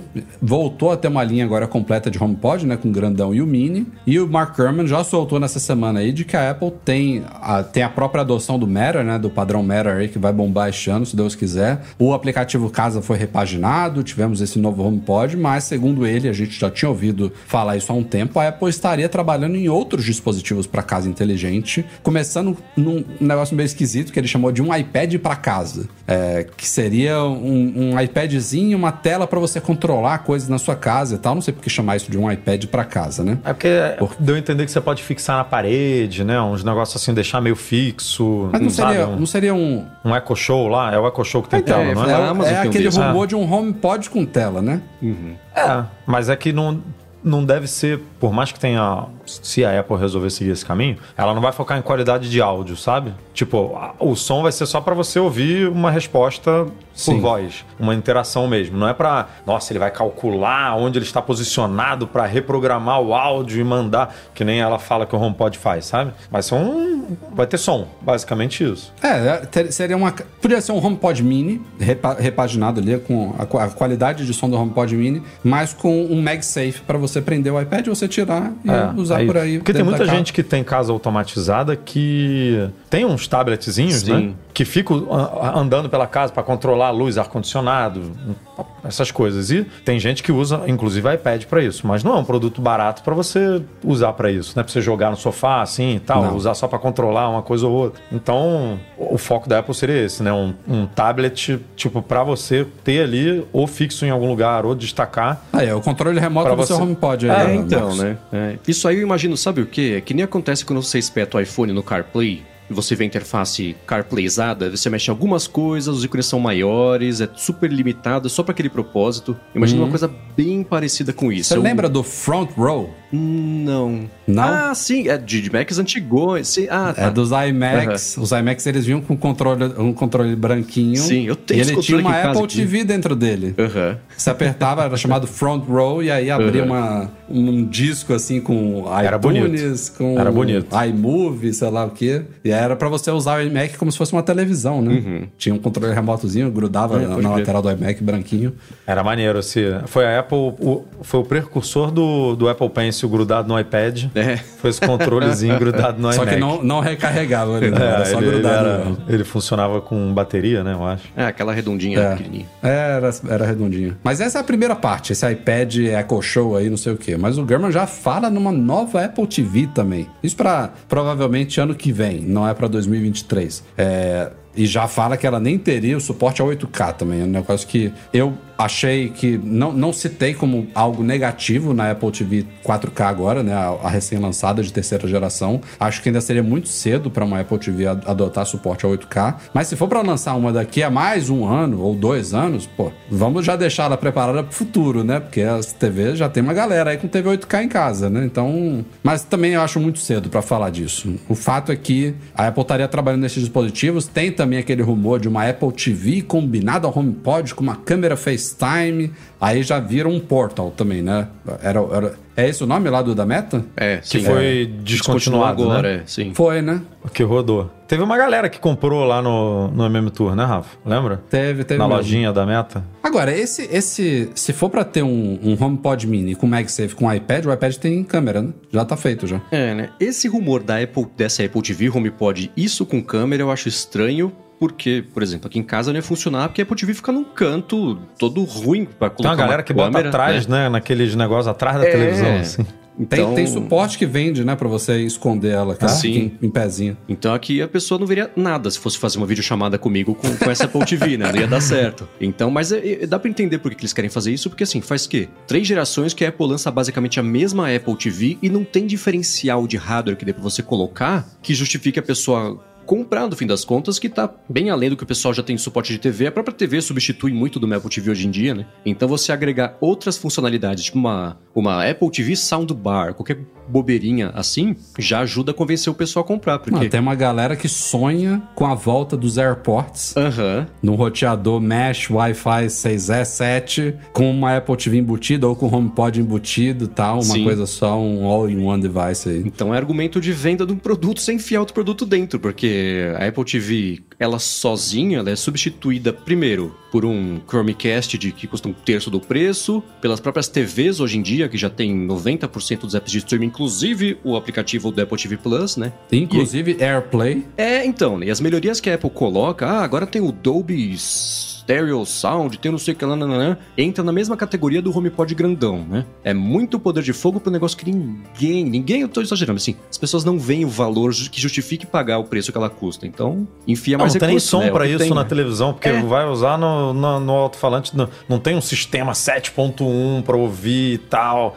Tem filha dormindo no quarto, vai ouvir baixinho, ou vai ouvir com os AirPods, né? Que aí é legal. Eu curto ver na TV, É. porque né, fica com todo o áudio espacial e tudo. As legal, mas- diferenciações, é, o Apple foi colocando diferenciação nos últimos anos, uma que eu achei incrível, aquele lance da calibragem, você usar o iPhone lá, o sensor do Face ID virado pra TV e isso calibrar a cor, super legal, uma coisa que é uma diferenciação que ela tem que as TVs não têm, você precisa de um, um equipamento super caro pra fazer, ou é complicado e tal, e isso é bacana, né, mas reforça mais ecossistema do que hardware só Apple TV. Então A é coisa um desafio, de né? configurar a Apple TV com o iPhone é legal também, né? De você chegar perto e. Sim. É. Tipo, ah, já tá tudo lá, teu login, tua senha e tal, tipo, seus, seus aplicativos. Isso que o Ventura incorporou É. agora, de ter a câmera de continuidade, era uma coisa que a Apple TV já tinha que ter há anos. De você poder ter um aplicativo FaceTime na Apple TV, quando você abre, ele liga a câmera do iPhone, você posiciona o iPhone do jeito que você quiser ali na frente da TV e, pô, faz uma chamada FaceTime na telona, usando a câmera do Inclusive iPhone. para empresas, porque tem um monte de empresa que tem Apple TV em sala de reunião, né, para passar slide de apresentação, para você jogar a apresentação por Air, Air- AirPlay, né, que fica muito mais fácil. E aí se você tá fazendo reunião, tem um standzinho lá, bota seu iPhone, faz uma chamada, né? Pô, você É, ag- agora tem, tem- Inclusive a gente vai testar em breve. Aí tem esses suportezinhos MagSafe pra Mac, né? Pra MacBook Pro, pra iMac também já tem as versões maiores. Iam logo lançar um pra você botar na televisão ali em cima, MagSafe. Já prendi o iPhone por imã ali mesmo. Não sei, coisas que inexplicáveis, né? De a Apple não fazer. Ela, ela se, se gaba tanto, né? Dessa integração que só ela pode fazer de sistema com hardware, com software, não sei o que. E às vezes as coisas ficam no limbo. A Apple É, TV mas- ainda, pra mim, ainda tá naquela categoria hobby, né? Ainda. Tipo, não é levado a sério pra, pela Apple, assim, de investimento de software e tal. Que isso aí é uma coisa simples, cara, que ela poderia fazer e provavelmente estaria num release, sabe, do tvOS. Tipo, agora você tem um aplicativo FaceTime que pode fazer, pode conversar com a sua família pela TV, tipo, numa TV gigante pra você ver sua família. É, e aí a câmera de trás ainda tem. Se você usasse a câmera de trás do, do iPhone, a Apple poderia usar outra angular e ainda fazer um palco central, tipo, pra ver, pegar a família inteira e tudo. Não, tá lá. Agora que foi lançado o Matter, por exemplo, pode ser que abra porteira para isso. E o mercado de coisa conectada de casa é muito diferente de todo o resto, né? Que, é, ninguém conseguiu emplacar um ecossistema sozinho, todo mundo depende de todo mundo. Ficou essa competição aí por ser o único padrão, o Google com o Google, o o Google, sei lá, com o HomeKit do Google, a Apple com o dela. E aí o pessoal todo percebeu ao mesmo tempo que não ia dar para ter um vencedor nesse mercado. Tem que se conversar, porque senão você compra a lâmpada, que só conversa com a Alexa, mas não fala com o Google Assistente. Então, esse mercado de casa é um que a Apple não tá muito acostumada a mexer e brincar com os amiguinhos, né? Então ela tá aprendendo Nem a fazer um isso pouco. agora, ainda mais com o Matter sendo lançado só agora, acho que aí sim tem ecossistema que o pessoal sinta confiança de comprar o negócio e saber que vai funcionar com o ventilador conectado, com a cafeteira conectada, sem ter que comprar nada, nenhum bridge de nada, essas coisas que sempre foram dificuldade para esse mercado. Ó, pautazinha rápida aqui, mas não pode deixar de faltar, que foi aque- aquele, aquele comentário rápido do evento, sabe? No começo do evento. A Apple lançou novas pulseiras e mostradores Black Unity, do mês da história negra aí para Apple Watch. É, já é tradição também nessa época do ano, já estava certo que sairia aí, então tem uma nova pulseira lá, é, loop esportiva, né, para o Apple Watch, seja de 41 ou 45 milímetros, dessa coleção aí, em comemoração ao mês da história negra, custa 50 dólares ou 500 reais, já está disponível no site da Apple. É, a partir do dia 24 vai estar em algumas Apple Stores e eles todos ano, todo ano elas, eles mudam um pouquinho o visual, né, dessas pulseiras especiais. É. É, e eles lançaram também um mostrador, papel de parede para iPhone, para Apple Watch aí, que vão estar nos updates que sairão nos próximos dias. Aí na próxima semana sairão iOS 16.3, WatchOS 9.3, macOS 13.2 e toda tudo mais que vem por aí. A Apple também vai fazer vários eventos aí no Apple Music, no Fitness, no Maps, no Books, no Apple TV, tudo temático aí dessa época do ano, mas pra galera que tem interesse aí ficou bonitinho. Tem desafio pro Apple Watch, né? Ah, é, tem isso também, né? Já tinha falado, a gente tinha falado isso antes, né? Deixa eu até abrir tem. aqui o post É. pra. Tem um desafio que você ganha as medalhinhas e o, a- os adesivos, né, para usar no FaceTime, no iMessage. É, você tem que completar o círculo de movimento por sete dias consecutivos, né? O círculo vermelhinho ali do movimento. E aí você libera alguns É, adesivos tô- e medalhas mal, e tal. Tô mal na fita aqui, tá difícil. Pô, o de movimento eu consigo completar mesmo. Hoje eu não fui pra academia, hoje foi minha pausa, mas eu consegui completar ele. Mas também minha meta tá, acho que tá em 430 calorias, tá baixa, né? A Antônia mexeu no da Alessandra, botou ficar em pé uma vez, é, fazer dois, dois minutos e, sei lá, gastar 10 calorias. Aí às vezes eu acordo, a Alessandra já tá. Blá, blá, blá, blá, eu falei, "Cara, que porra é essa, meu? A Alessandra já completou tudo. Aí eu fui ver, né? Alessandra, vem cá, me dá aqui o teu relógio, deixa eu ver o negócio. Aí tava Qual tudo que é a sua meta, Marcos? Você que é o, a louca do- dos círculos. Cara, acho que eu reduzi. Tava em 550 ou 600, não tava tão enorme assim. Ah, o meu padrão. Ah, Qual que é o padrão? 500, 30 e 500. 12, né? É. É, 30 e 12 eu nunca mexi, não. Calorias que eu. Acho que a minha já foi maior, tá em 400. e- Acho que é 430. Mas É. pra mim, voltando ao, ao Black é, Unity, né? Acho que é Uhum. isso. A pulseira mais maneira foi a do ano passado, né? Aquela que tinha os, os pontinhos, né? Vermelho, Ah, verde, legal, é. amarelo, Sim. que é aquela. Eu, a gente foi no MM Tour duas vezes que ela tava à venda e eu falei assim: vou comprar, vou comprar, vou comprar, mas eu acho tão caro pagar 100 doletas ali pela. pela 50. Era- não, mas ela era. Ela, ela não era 50, não. Ela era aquela de. Ela era de nylon. de era aquela elástica, né? Que não tinha. Ela Ah, era Aquele loop 99, de não é não? Ah, já nem lembro, viu? Du? Eu acho que era 99, cara, e mil aqui. Era isso, 99 mil. Era um negócio desse assim. É caro A demais. essa altura do eBay tá mais barato. É, mas eu.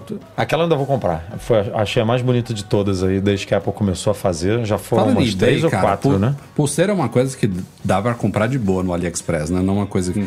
Mas eu já comprei... Tem diferença, Eu- eu- viu? De qualidade. Tem Então, isso que eu ia diferença. falar. Eu comprei uma vez e eu me arrependi. A que eu comprei foi muito vagabunda. E era tão vagabunda que era desconfortável, sabe, de usar. Mas deve ter, deve ter algumas bacanas. Essa daí Essa foi de borrar. Não, essa aqui é o da Apple, né? Que eu- que é aquela do, de mergulho Ah, da da- Apple. Cara, ela é um, um trator, sabe? tipo, você vê que ela é um. que a parada é muito robusta, sabe? Pra não Hum. cair. A trava dela é muito. Sim, pensa que você tem que estar mergulhando com o negócio. O relógio não pode sair, né? Tipo, do, do- da roupa de borracha ali. Ela trava de um jeito que não sai, sabe? O negócio é. Você vê que tem uma qualidade diferente mesmo do Não, que. eu ia falar é, vamos, na, vamos na uma- Amazon tem por 7 dólares, sabe? E ela É na isso que eu Amazon. ia falar. Essas são muito vagabundas. Aí, vamos supor, a da Apple é 100. Você vai achar uma de 5 no AliExpress. Mas compra de 15, sabe? Ou de 20, que você vai se dar melhor. Uhum. Só Essas- que é essas difícil de ver, porque baratas- às vezes a de 15 é igual a de 5. Só muda É, o é vendedor mesma e o cara tá ganhando. É, né? é, É, a é mesma coisa. É, é muito Aí é difícil, sabe? Com- A que eu comprei comprar- era muito baratinha, eu não usei. Joguei. Era pouco dinheiro, mas meu dinheiro foi pro ralo. Não, não deu pra usar. É, esse é o famoso barato que sai caro.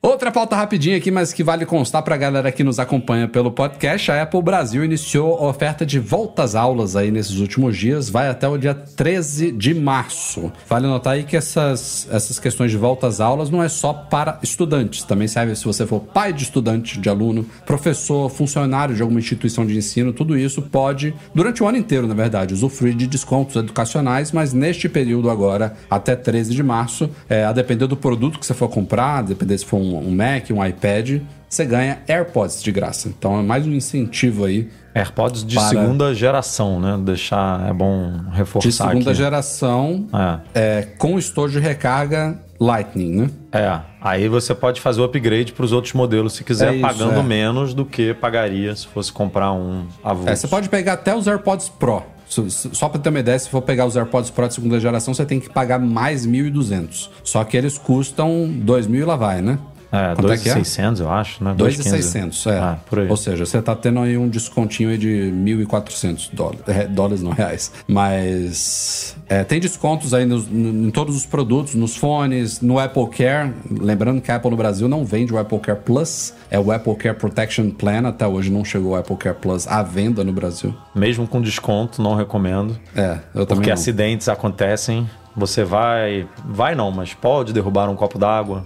Né, em cima do teclado. E aí você tá protegido. Pô, Essa é a grande diferença. No Apple Care Prote- Protection Plan, ele simplesmente estende a garantia padrão do produto. É isso que ele faz. For um ano, pode estender para dois ou para três, a depender do produto. O Apple Care Plus, ele além de fazer isso, ele te dá proteção contra acidentes. Então, seu proteção iPhone... hoje ilimitada. É. Não que você vá derrubar um copo d'água toda semana em cima do seu Mac.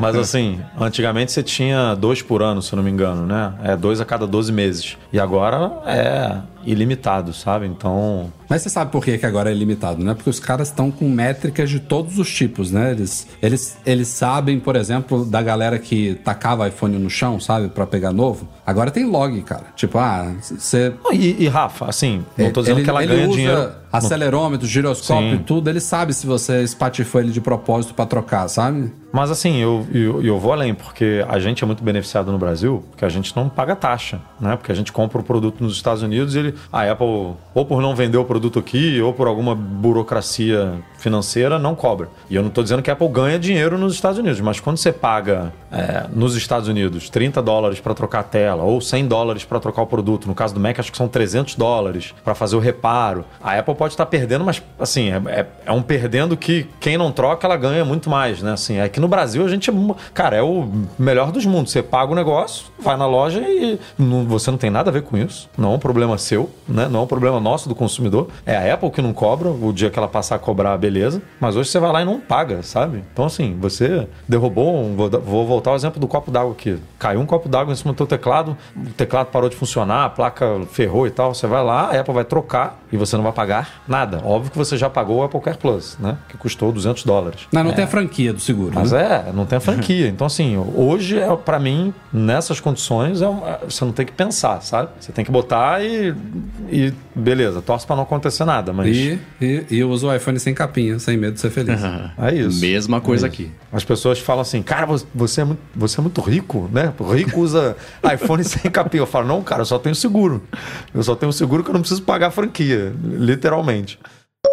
A Apple será investigada no Brasil após uma denúncia do Mercado Livre. Lembrando que o Mercado Livre, a, filial é argentina, tá? Embora tenha uma força enorme no Brasil, mas foi a Não, a filial não, né? argentina. A matriz é argentina. A matriz, né? desculpa, Ah. a matriz, é. É, Eles fizeram uma reclamação há um tempo, a gente cobriu lá no site há uns meses atrás, e o CAD, que é o Conselho Administrativo de Defesa Econômica, vai sim, é um órgão federal, né, vinculado ao Ministério da Justiça, vai fazer uma investigação aí sobre um possível abuso nas regras da App Store, mais uma vez, agora o Mercado Livre, porque o Mercado Livre não é mais simplesmente um local para você comprar e vender produtos físicos. Também tem muita coisa digital, tem aqueles níveis lá de assinatura, de mercado pago, que ganha bônus, e assinatura de streaming, de não sei o quê.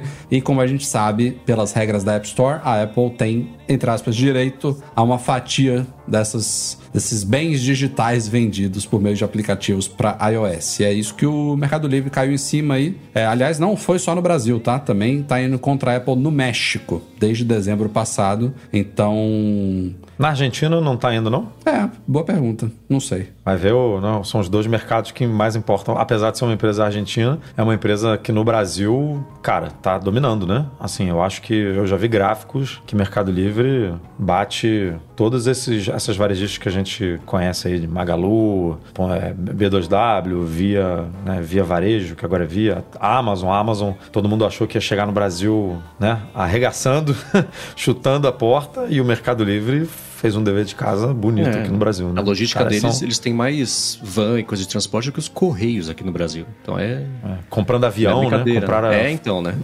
É, os caras estão enormes no Brasil. O posicionamento da Apple é, é bem, bem curioso, né? Quando é favorável a ela, ela se coloca como a, a pequenininha, sabe os frascos de comprimidos? Olha o que ela falou, ó. Ela enviou uma resposta ao CAD no dia 6 de janeiro. Eu não sou ninguém no que não- Brasil. É isso.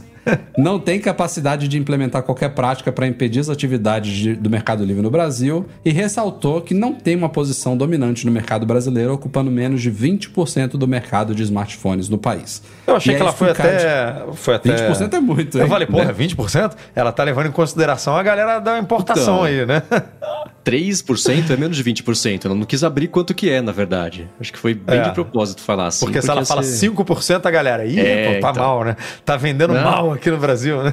O mercado inteiro é louco pra saber quanto que ela tem essa parte da, da fatia aqui no Brasil. Eles vão analisar justamente se há ou não uma posição dominante por parte da maçã e essa investigação pode levar até dois anos para ser concluída. Então sentem e esperem que a gente vai cobrindo isso daí até 2025.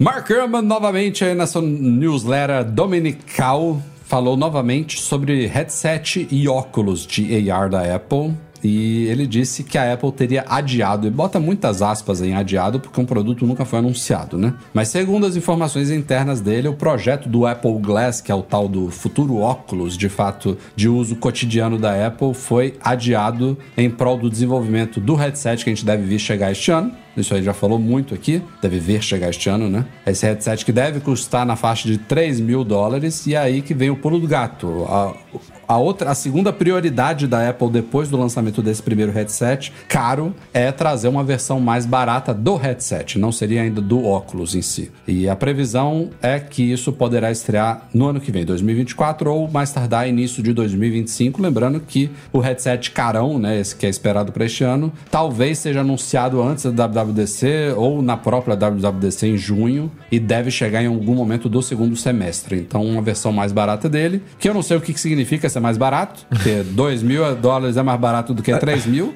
Eu não sei se é isso ou se é algo realmente de Olhando 500 pelo mil. HomePod aí, né? Não vai ser. Não vai. O preço não vai ser muito diferente disso aí, não. Vai ser bravo. É, ele- eles até citam aqui, tem o The Information, além do Gurman, também, também falou disso. Tem aqui, é, discutiu-se o preço do segundo headset mais ou menos no valor de um iPhone, ou seja, variando ali de 800 a 1.600 dólares. É, se for lá pro high-end, seria metade do, do headset, que talvez custe esses 3 mil mesmo, que vai ser lançado este ano. Mas qual vai ser a diferença entre eles? Ou seja, a Apple vai cometer o mesmo erro do HomePod, né? Vai lançar o mais caro primeiro. exatamente isso. Aí ninguém vai Eita. se interessar pelo negócio.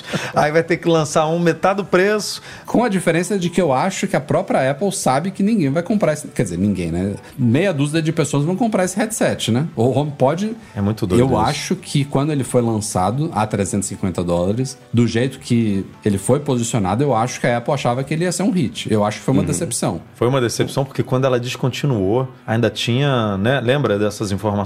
Tinha lote. Original. O- É, tava vindo com o iOS, sei lá, o, home, o software tipo o software de, do HomePod. de lançamento, sabe? Que tava na caixa lá, tipo, desde Teve gente que a- não conseguiu atualizar. Era tão antigo É, desde a primeira que não semana. conseguiu atualizar pra, pra última versão. Deu, deu ruim. Foi, flopou assim, nível máximo, sabe? E esse, eu tô apreensivo aí, porque 3 mil dólares, não sei o que, não sei o que lá. Cara, quem é que vai investir num negócio desse pra, faz, pra, pra fazer, sabe? Coisas supérfluas, porque ninguém vai usar um negócio desse pra produtividade, assim, bizarra, ou pra. Não tem um uso muito bem definido, a não ser que a Apple, como a gente falou, tenha Eureka, esse negócio vai servir pra isso aqui e vai, vai apresentar um puta case e a galera vai ver Eu o. vou repetir o que eu falei Vai no falar, último nossa podcast. senhora, isso aqui vai ser incrível. Eu acho que o headset é só um degrau, é para desenvolver tecnologia, para coletar feedback, é para aprimorar software para o futuro Apple Glass. Minha opinião é isso. Porra, mas uma parada de 3 mil dólares pra desenvolver tecnologia, cara. Uma coisa é você fazer assim, vou meter um scanner LiDAR aqui no iPhone pra captar informações, parte poder também. construir. Outra coisa é falar, não, vou lançar um produto aqui de 3 mil dólares que vai vender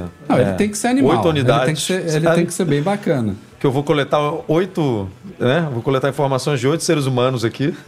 Não, cara, o headset tem brenos que vão comprar independente dele ser animal ou não. Certo? Certo, certo. Pessoas que, nem o que- que nem o HomePod, mas que É.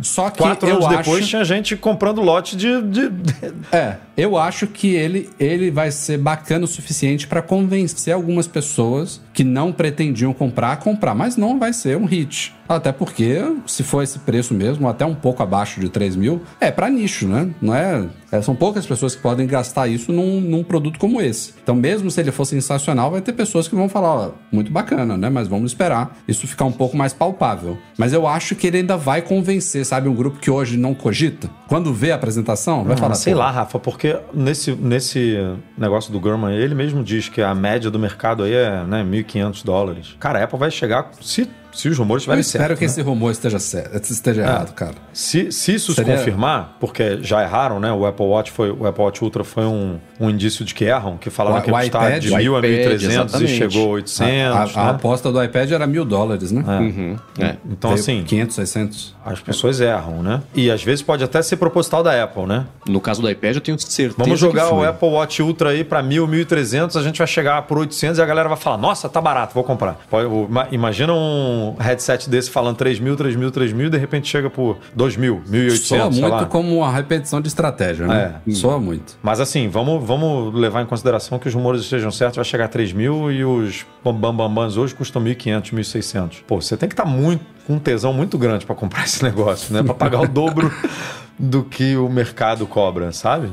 Eu já mudei de ideia 600 vezes sobre tentar fazer sentido dessa história. Pra mim, hoje o que faz mais sentido é que isso é um developer kit. Que nem teve lá o eh, Developer Transition Kit, lá que era aquele Mac Mini, que custava acho que 1.500 dólares o pacote completo você conseguir receber o negócio em casa e tal. E é um Mac Mini. Então acho que é, é a mesma coisa. Porque imagina que é um produto voltado para consumidor final que custa 3 mil dólares. Pouco, assim, a gente sabe que pouca gente vai comprar e não vai ter gente suficiente para justificar o pessoal desenvolver, gastar tempo, dinheiro, investir recurso para desenvolver aplicativos para 10 pessoas. Um mercado completamente novo, né, cara? É, Hã? porque lá na frente, então, assim, é uma tecnologia incrível. Quem quiser ter acesso a ela agora para desenvolver as coisas vai pagar 3 mil dólares, porque vai valer 3 mil dólares para essa galera. Porque aí entra no investimento da empresa para fazer os aplicativos imersivos e tal. Porque sabe aquela matéria recentemente? Ah, o foco dele não vai ser para jogos, não vai ser para produtividade, não vai. Tipo, vai ser para quê? Então, então hoje para mim o que faz sentido é ele ser só um developer kit e que ganhou essas proporções todas de expectativa porque faz tempo que tá em desenvolvimento e acabou vazando esse monte de informação sobre como é que vai ser, como é que não vai ser. Tá chegando, tá chegando faz três anos, tá chegando, tá chegando, tá chegando. Então só faz sentido por esse preço se for mesmo o kit de desenvolvimento. Aí quem quiser compra com esse asterisco, assim, não vai ter nada para você usar porque a galera que vai lançar aplicativos tá tendo acesso exatamente ao mesmo tempo a isso, tirando um ou outro que vai, né, vai lançar. É, já teve tá com, com acesso antecipado, mas. E aí sim, no ano que vem, no outro ano, compra esse que vai ser 1.800, 2.000 dólares, que é o voltado mais para consumidor final, com um ecossistema, espero, né, de, de aplicativos que justifique a pessoa comprar e ter o que fazer, ter o que usar, né? Senão vira tipo Apple Watch mesmo, primeira geração. Você compra, 10 minutos depois acabou, entre aspas, a graça, porque não tinha nada para fazer. Né? É, acho que é por aí mesmo. É, meus amigos. Como a gente falou lá no começo do podcast, tínhamos uma notícia de última hora que já era uma pauta desse podcast, mas teve uma reviravolta aí. Reviravolta não, né? Teve uma conclusão, infelizmente esperada, que é em relação à API do Twitter para clientes de terceiros. No dia. Que dia foi, meu Deus? 12 de janeiro? Está completando uma semana hoje. Quinta pra Acho que foi. As pessoas que usam aplicativos não oficiais do Twitter, como o famoso Tweetbot, que é a minha As pessoas que usam anos, aplicativos bons, né?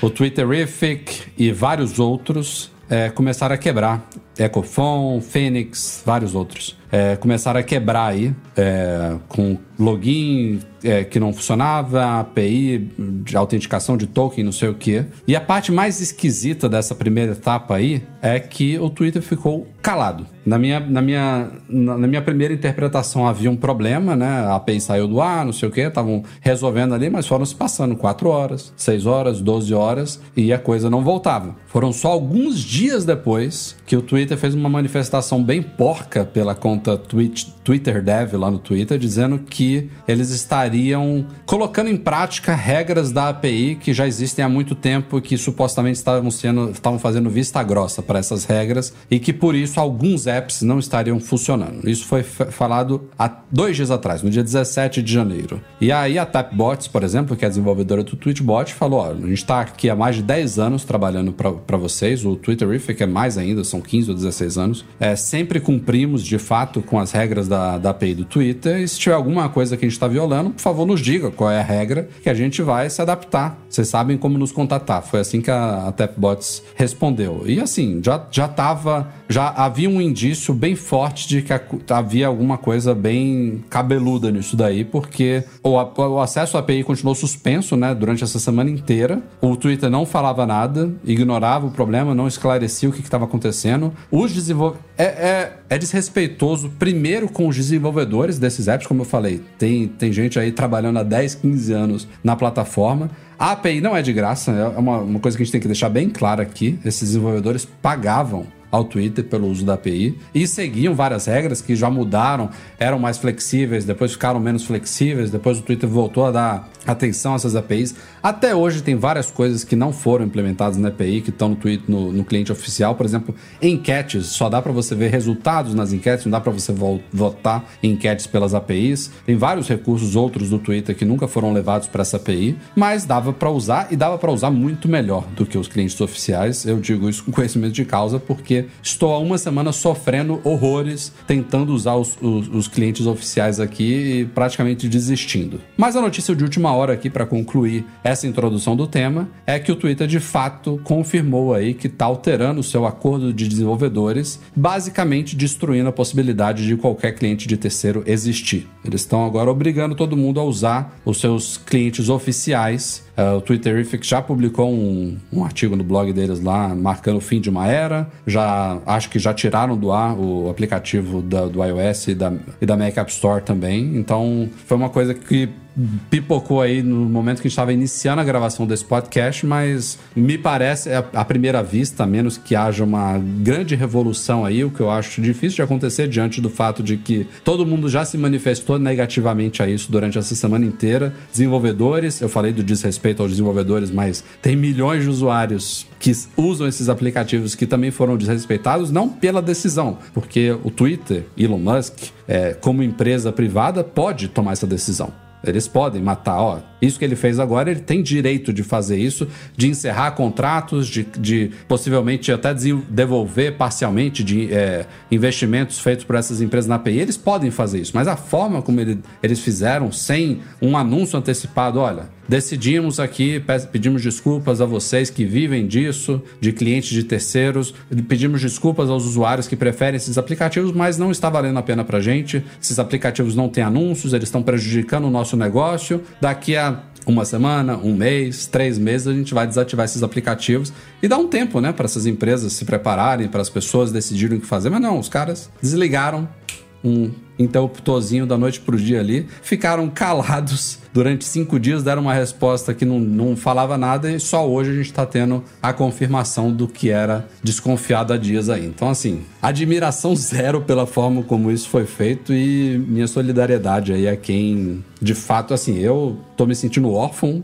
por ser fã do Twitchbot, é, mas também, se tiver que sair do Twitter, saio, se tiver que ficar na, no, nos, nos clientes oficiais, fico. Isso, eu diante do, do que essas empresas investiram de tempo trabalhando para a plataforma, contribuindo para a plataforma chegar onde ela está hoje, foi graças a esses aplicativos. O aplicativo do Twitter veio disso. Era um aplicativo criado pelo Lauren Brichter, que era chamado Twitch, que foi comprado pelo Twitter, pelo, pelo Twitter há uma década atrás, que virou cliente oficial. Então, o próprio cliente oficial é um cliente de terceiro que foi transformado num cliente oficial. Então, se o Twitter está onde está hoje, eu tenho certeza absoluta que é em grande parte devido a esses desenvolvedores e a comunidade que foi criada em volta desses aplicativos de terceiros. Mas, enfim, é triste ver. Essa é mais uma das, das atitudes tristes que a gente está vendo acontecendo na plataforma, que espero estar tá errado, mas me parece ser um começo de fim, viu? Tá, tá difícil de, de ver um bom futuro para eles aí. Os caras parecem que, ah, isso daqui não tá dando dinheiro pra gente, então vamos matar, porque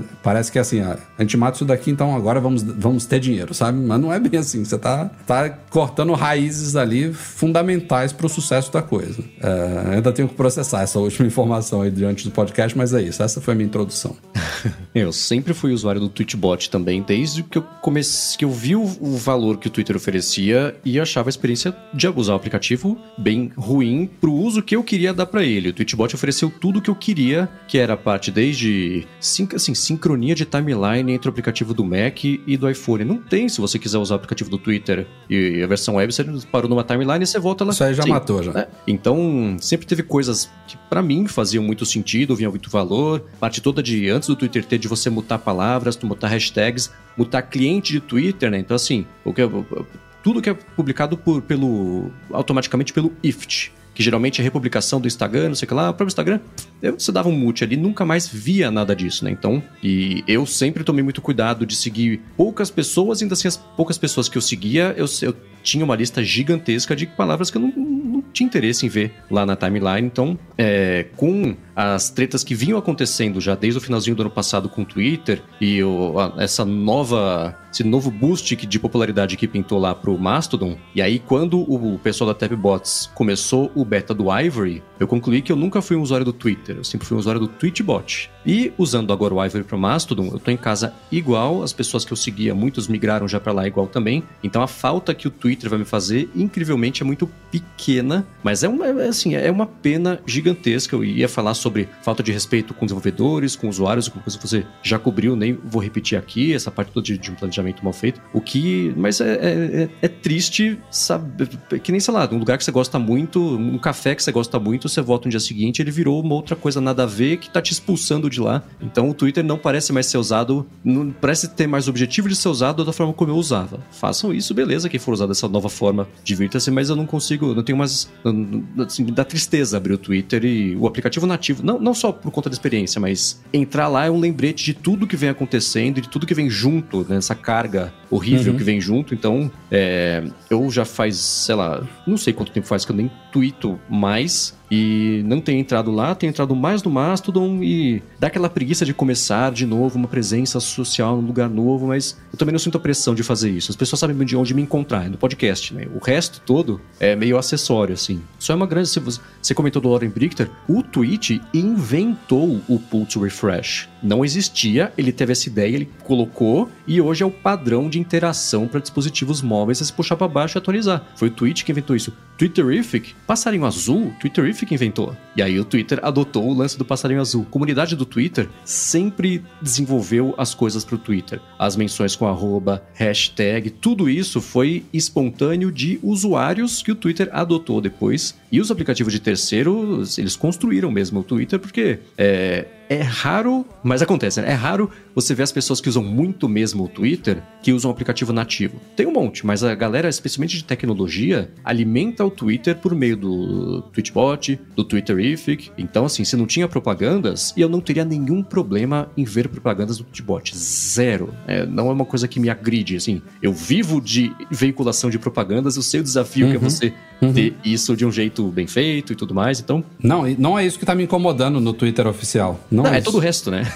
Ah, é. Aquele negócio da aba for you, aba do que você segue, tudo fora de... Sim, é, é, essa parte da experiência ela é bem ruim mesmo. Mas o, o lance é você... É, os aplicativos que a galera usava, os de terceiros todos, não via propaganda, mas o que, que o pessoal que usava os aplicativos fazia? Tweetava, publicava coisas, gerava os conteúdos que todo o resto da comunidade do Twitter interagia, via, consumia. Então, se eles não geravam faturamento por propaganda, eu tenho certeza que eles geravam mais faturamento indireto pelo que eles geravam no Twitter, e eles eu digo nós, e o resto das pessoas interagia, e aí sim via propaganda e tudo mais. Eu vi o pessoal comentando assim: existem 600 mil alternativas para resolver esse problema, nenhuma delas é matar aplicativo de terceiro. Não estão com esse Twitter Blue, que eles agora faz, lançou, fez mó balbúrdia, esqueceram, ninguém nem fala mais do Twitter Blue. Pronto, só quem assina o Twitter Blue pode acessar para o aplicativo de terceiro. Resolvido. Ah, você quer ser aplicativo de terceiro? Beleza, 30% das assinaturas. O Twitchbot cobra 25 reais por É ano. muito estúpido, é... cara. É muito Sim, estúpido. tem muitas alternativas. Nenhuma delas é assim, vamos é, antagonizar a galera que ajudou a, a construir o nosso ecossistema e expulsar todo mundo. Quem desenvolveu, quem Ah. mexia. É uma grande pena. Tudo é, é uma tristeza gigantesca. O Twitter é muito diferente por isso, porque se você pega as outras redes sociais mais famosas, né? Óbvio que tem várias aí, mas você pega Instagram, Facebook, essas redes sociais, elas sempre foram muito centralizadoras, né? Elas nasceram com um aplicativo próprio da empresa, né? No Instagram até hoje você não pode acessar por outro. né? A gente até comentou recentemente um aplicativo aí que, que você poderia utilizar para usar o Instagram ele rapidinho. É, o Instagram cortou as asas e tal. Facebook também sempre foi, né? O aplicativo do Facebook. O Twitter não, cara. Ele nasceu com uma proposta. Muita gente pode pensar assim, não, o cara, né? Como o Rafa falou, o cara comprou, tem esse direito de, de, de fechar a empresa, né? Fechar. Direito tem, óbvio. Mas assim, o Twitter nunca foi isso, né? Na história do Twitter, e olha que eu não sou um cara muito de rede social e tal, mas o Twitter, para mim, tem um papel muito importante profissionalmente, assim, porque a gente usa o Twitter aqui pro, 80% profissionalmente. pra mim é Eu- trabalho. eu não, eu, não, eu não sou um cara que tuito, eu não sou um cara que posto foto no Instagram, eu não, não, não, não sou um adepto de rede social. É, mas eu não, eu não uso o Instagram, tipo, é, profissionalmente. Eu não uso o Facebook profissionalmente. O Twitter eu uso profissionalmente, sabe? Assim, é, você segue jornalistas, você segue é, influenciadores de tecnologia, você segue veículos de tecnologia. Você, o Twitter tem esse caráter que nenhuma outra rede social tem de, de, de ser rápida, de você saber, de você conseguir saber o que está acontecendo naquela hora, na, tipo, Que, naquele inclusive, lugar. é outro erro que vem de antes do Musk, que é a matar a timeline cronológica como cena padrão. Que essa é a, um dos grandes benefícios do Twitter, é isso que você está falando. Essa timeline de algoritmo foi um dos primeiros erros, e, é, e vamos dar crédito aqui que não foi uma ideia do Elon Musk. Então isso já foi Foi uma ideia do Twitter que os aplicativos como os nossos que a gente usa ignoram. Exato, a gente nunca, a gente nunca sofreu porque os aplicativos mantinham o Twitter como ele tem que ser, cronológico em real time.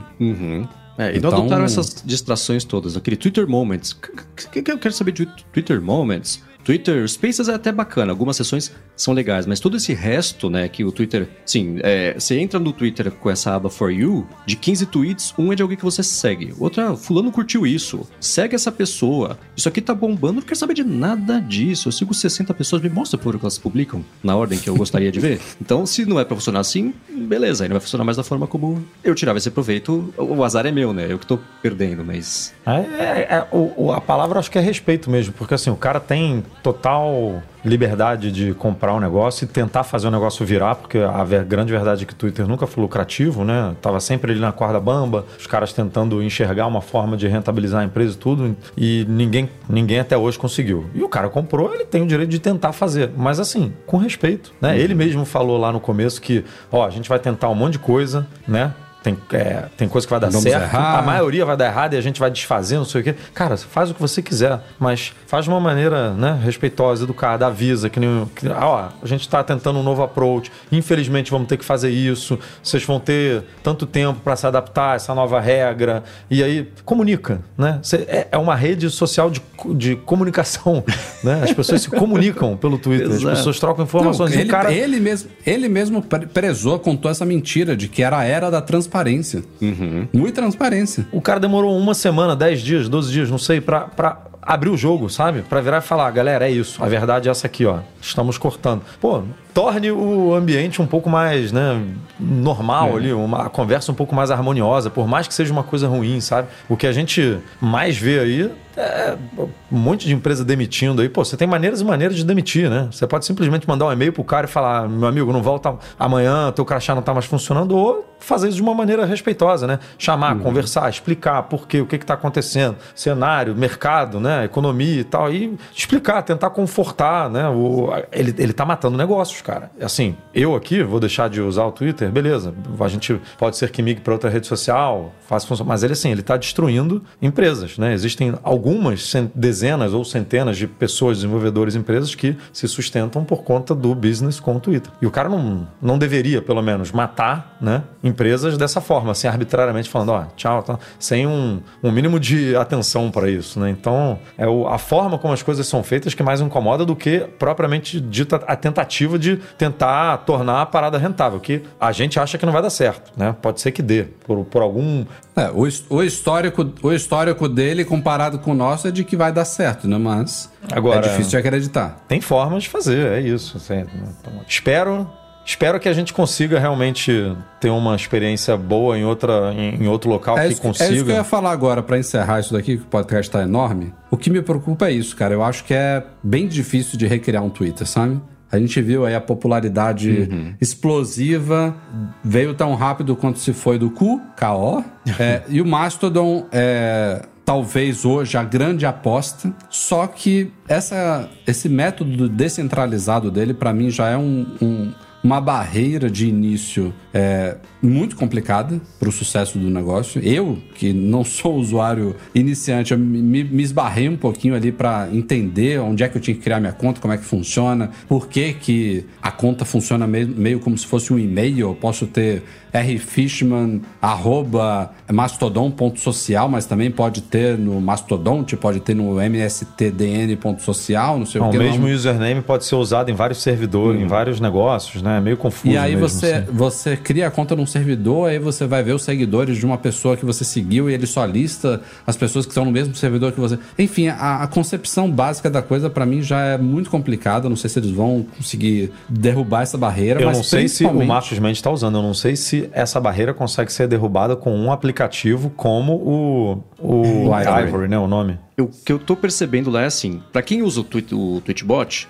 você abriu o Ivory, você tá em casa tudo tá. Parece que não mudou nada, tá tudo rigorosamente não, igual. É, é o mesmo app. E tudo mais. É, então, é, é assim, tanto que no começo do beta tinha um monte de lugar que falava Twitchbot em vez de Ivory, tipo, na ajuda, em coisa assim, sim, porque sim. é a mesma coisa, eles transpuseram o código de um pro outro. É, o que já é uma boa essa... notícia para mim. sim, então vai ficar mais fácil. Mas essa, essa é uma barreira real mesmo, né? a fama do Mastodon é aquele complicado para entrar. Essa já é a fama dele de saída, né? Então ele já ganhou esse estigma. Eu acho que vai ter que ser, assim, usuários e usuárias e o Mastodon vão ter que se encontrar no meio do caminho da simplicidade. O Mastodon vai ter que facilitar algumas coisas e eles estão, assim, o, ele, o protocolo é tipo WordPress. Sai atualização de segurança, atualização com função nova e tudo mais. Uma das maiores tretas que tá rolando agora lá é que não tem, que nem tem no Twitter o Coach Tweet, outra coisa inventada por pessoas que usavam, não pela empresa. Coach Tweet, né? Que é você comentar em cima de um tweet vai o tweet lá como um anexo, assim. Não tem no Mastodon, porque eles falaram, gente, isso aqui sempre foi muito usado pro mal, para atacar. Assim, uma pessoa. O Elon Musk pegou um tweet que ele não gostou e, e, e twitta e, e, comenta, ai que bobagem. Ele manda o exército de macacos voadores dele em cima dessa pessoa. Então sempre foi usado como. É muito usado pro bem, mas pro mal também. Busca é outra coisa que também ah, a busca é limitada para você preservar, né? Você está no site, mas você pode não dar o seu consentimento para ser buscado. Tem toda essa discussão que está acontecendo. Isso é muito complicado hoje. Vai evoluir para ficar mais fácil. Eles vão ter que ceder em algumas coisas. Do outro lado do espectro, as pessoas vão se acostumar com a ideia de que não é tão fácil de usar quanto um Twitter, que criar uma conta lá é tipo criar uma conta de e-mail, que o pessoal faz muito essa comparação, né? Então, ah, você cria um e-mail rfishman.macmagazine, arroba gmail, arroba uol, arroba hotmail. Então, qual que é o verbo de real, de verdade e tal. É, isso, essa discussão ainda está acontecendo, uhum. isso tudo vai evoluir. A gente tem que acostumar. E você comentou assim, é, que não é fácil criar um Twitter. Que é a maior prova de que não é fácil criar um Twitter do que o Facebook não ter um Twitter dele? Até hoje é. eles conseguiram replicar não, E eu modelo. acho que o, o, segundo aspecto, tirando essa, essa no, a nossa discussão aqui da, da, da forma como o Mastodon foi concebido e como ele funciona hoje, o que a mim porque eu já criei a conta, baixei o aplicativo, tô também na, na expectativa do Ivory, mas o que me fez ainda não virar chave não foi é, essas atitudes do Twitter. É o fato de que você está lá, beleza? Sei que outras pessoas que eu sigo já fizeram essa virada de chave. O, próprio pessoal da Tapbots já está lá, né? Já, já migrou depois que começou a, a, o circo a fechar. Mas e, to, e todo o resto, sabe? É, então, não. O, o Mac Magazine a gente não virou essa chave ainda. A galera, eh, inclusive, recebemos e-mail já de, de leitores, tweets. Tweets, olha só que loucura, né? Tem a galera no Twitter. Gente, eu quero, quero, quero acompanhar vocês no Mastodon. Ontem, por exemplo, só, só para citar um exemplo da parte profissional, a Apple fez inúmeros é, anúncios do Apple TV Plus que a gente acompanha principalmente pela conta do Apple TV Plus no Twitter. Eles não estão no Mastodon. Uhum. E aí você exponencia Mac Magazine, puxando a sardinha pro nosso lado da Apple TV Plus, para 300 outros exemplos que eu acompanho pelo Twitter, sabe? Uhum. Como é que eu viro? Não é uma decisão É, minha. não dá. Não dá. Assim, é, na prática, ninguém tá no Mastodon ainda, né? E, e Então. você, no caso, abre mão da sua presença digital, que é, é relevante, as pessoas sabem de te encontrar, pra você parar de usar e ir numa rede que não tem ninguém, na expectativa de que todo mundo vai te seguir, que não vai te seguir só porque vai, vai seguir. Exatamente. é, né, vai atrás de você na outra rede. Isso não vai acontecer, mas. é, é, qual, qual que é a alternativa, né? não dá pra ganhar de nenhum lado nessa situação, né? Que é uma gigantesca pena, porque tava tudo bem. né? É isso, gente. Vamos encerrar essa pauta porque o podcast está muito longo. Mas Não, e- e o- a gente volta. E o bizarro é volta. que eu acho, assim, conhecendo né, esse cenário aí que tem se tornado Twitter, semana que vem vai, ainda vai ter assunto. Vai, é, alguma coisa vai certeza, acontecer até semana que vem, alguma discussão nova. Embora a gente provavelmente fique aqui na expectativa, pô, os caras vão reavaliar isso, vai ser muito mal visto. Mas já, já, já tá tão melado, sabe? Já são Tá, tantas. Já são tantas decisões esquisitas. Já. Imagina a Tapbots ou a Icon Factory que desenvolve o Twitterifics. Se, se o Elon Musk amanhã, ah, não, vocês estavam certos, vamos voltar. Você acha que os caras agora vão confiar? Em ficar desenvolvendo, dando a vida deles, sabendo que dois dias depois o cara bate a cabeça de novo, acorda Por quê? Porque não foi feito de uma maneira respeitosa, né? Se, se É isso, tivesse chamado acabou, os caras pra conversar, explicado. É, já acabou o Twitter, sabe? Já, já não. Isso já foi, já foi um ponto de virada que não tem essa expectativa de vamos voltar atrás, sabe? Já não tem como.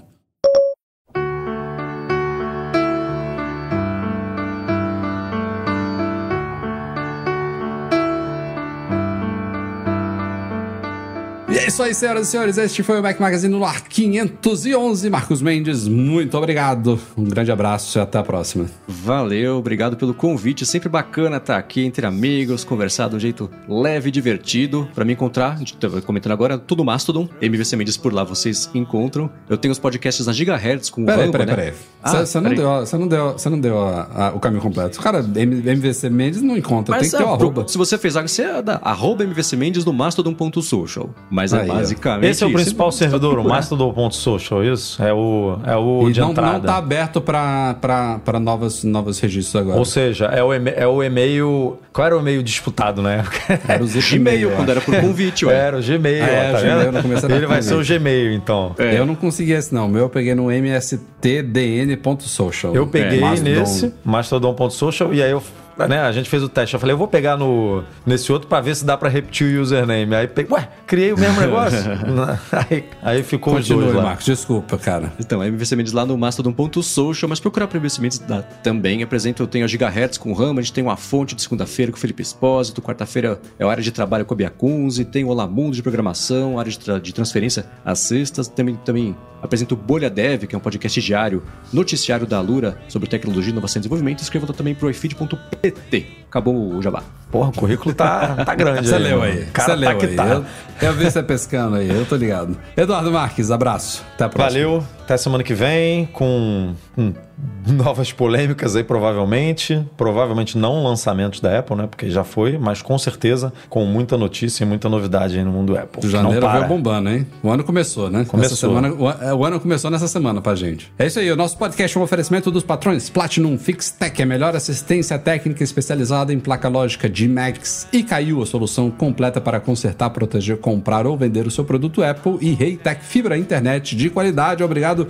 a todo mundo que apoia o Mac Magazine lá no Patreon e no Catarse, especialmente os patrões Ouro, Alan Jabor, Alan Ribeiro Leitão, Arthur Duran, Bruno Santoro, Cadu Valcésia, Cristiano Melo Gamba, Daniel de Paula, Derson Lopes, Enio Feitosa, Fábio Gonçalves, Fernando Brum, Fernando Feg, Gustavo Assis Rocha, José Carlos de Jesus, Luciano Flair, Marcos Ferreira, Nelson Barbosa Tavares, Pedro Colbatini, Rafael Dorceles, Rafael Mantovani, Romário Henrique, Sérgio Bergamini, Thiago Demiciano, Ulisses Aguiar Rocha e Wendel Bellarmino. Obrigado também a todos que acompanharam a nossa transmissão ao vivo aqui pelo youtube.com.br Mac Magazine. Passamos nesses últimos dias de 150 mil assinantes lá no YouTube. Obrigado a todos vocês Boa. pela companhia. E câmbio desligo que tá tarde demais. Até semana que vem com mais um podcast. Tchau, tchau. off the coast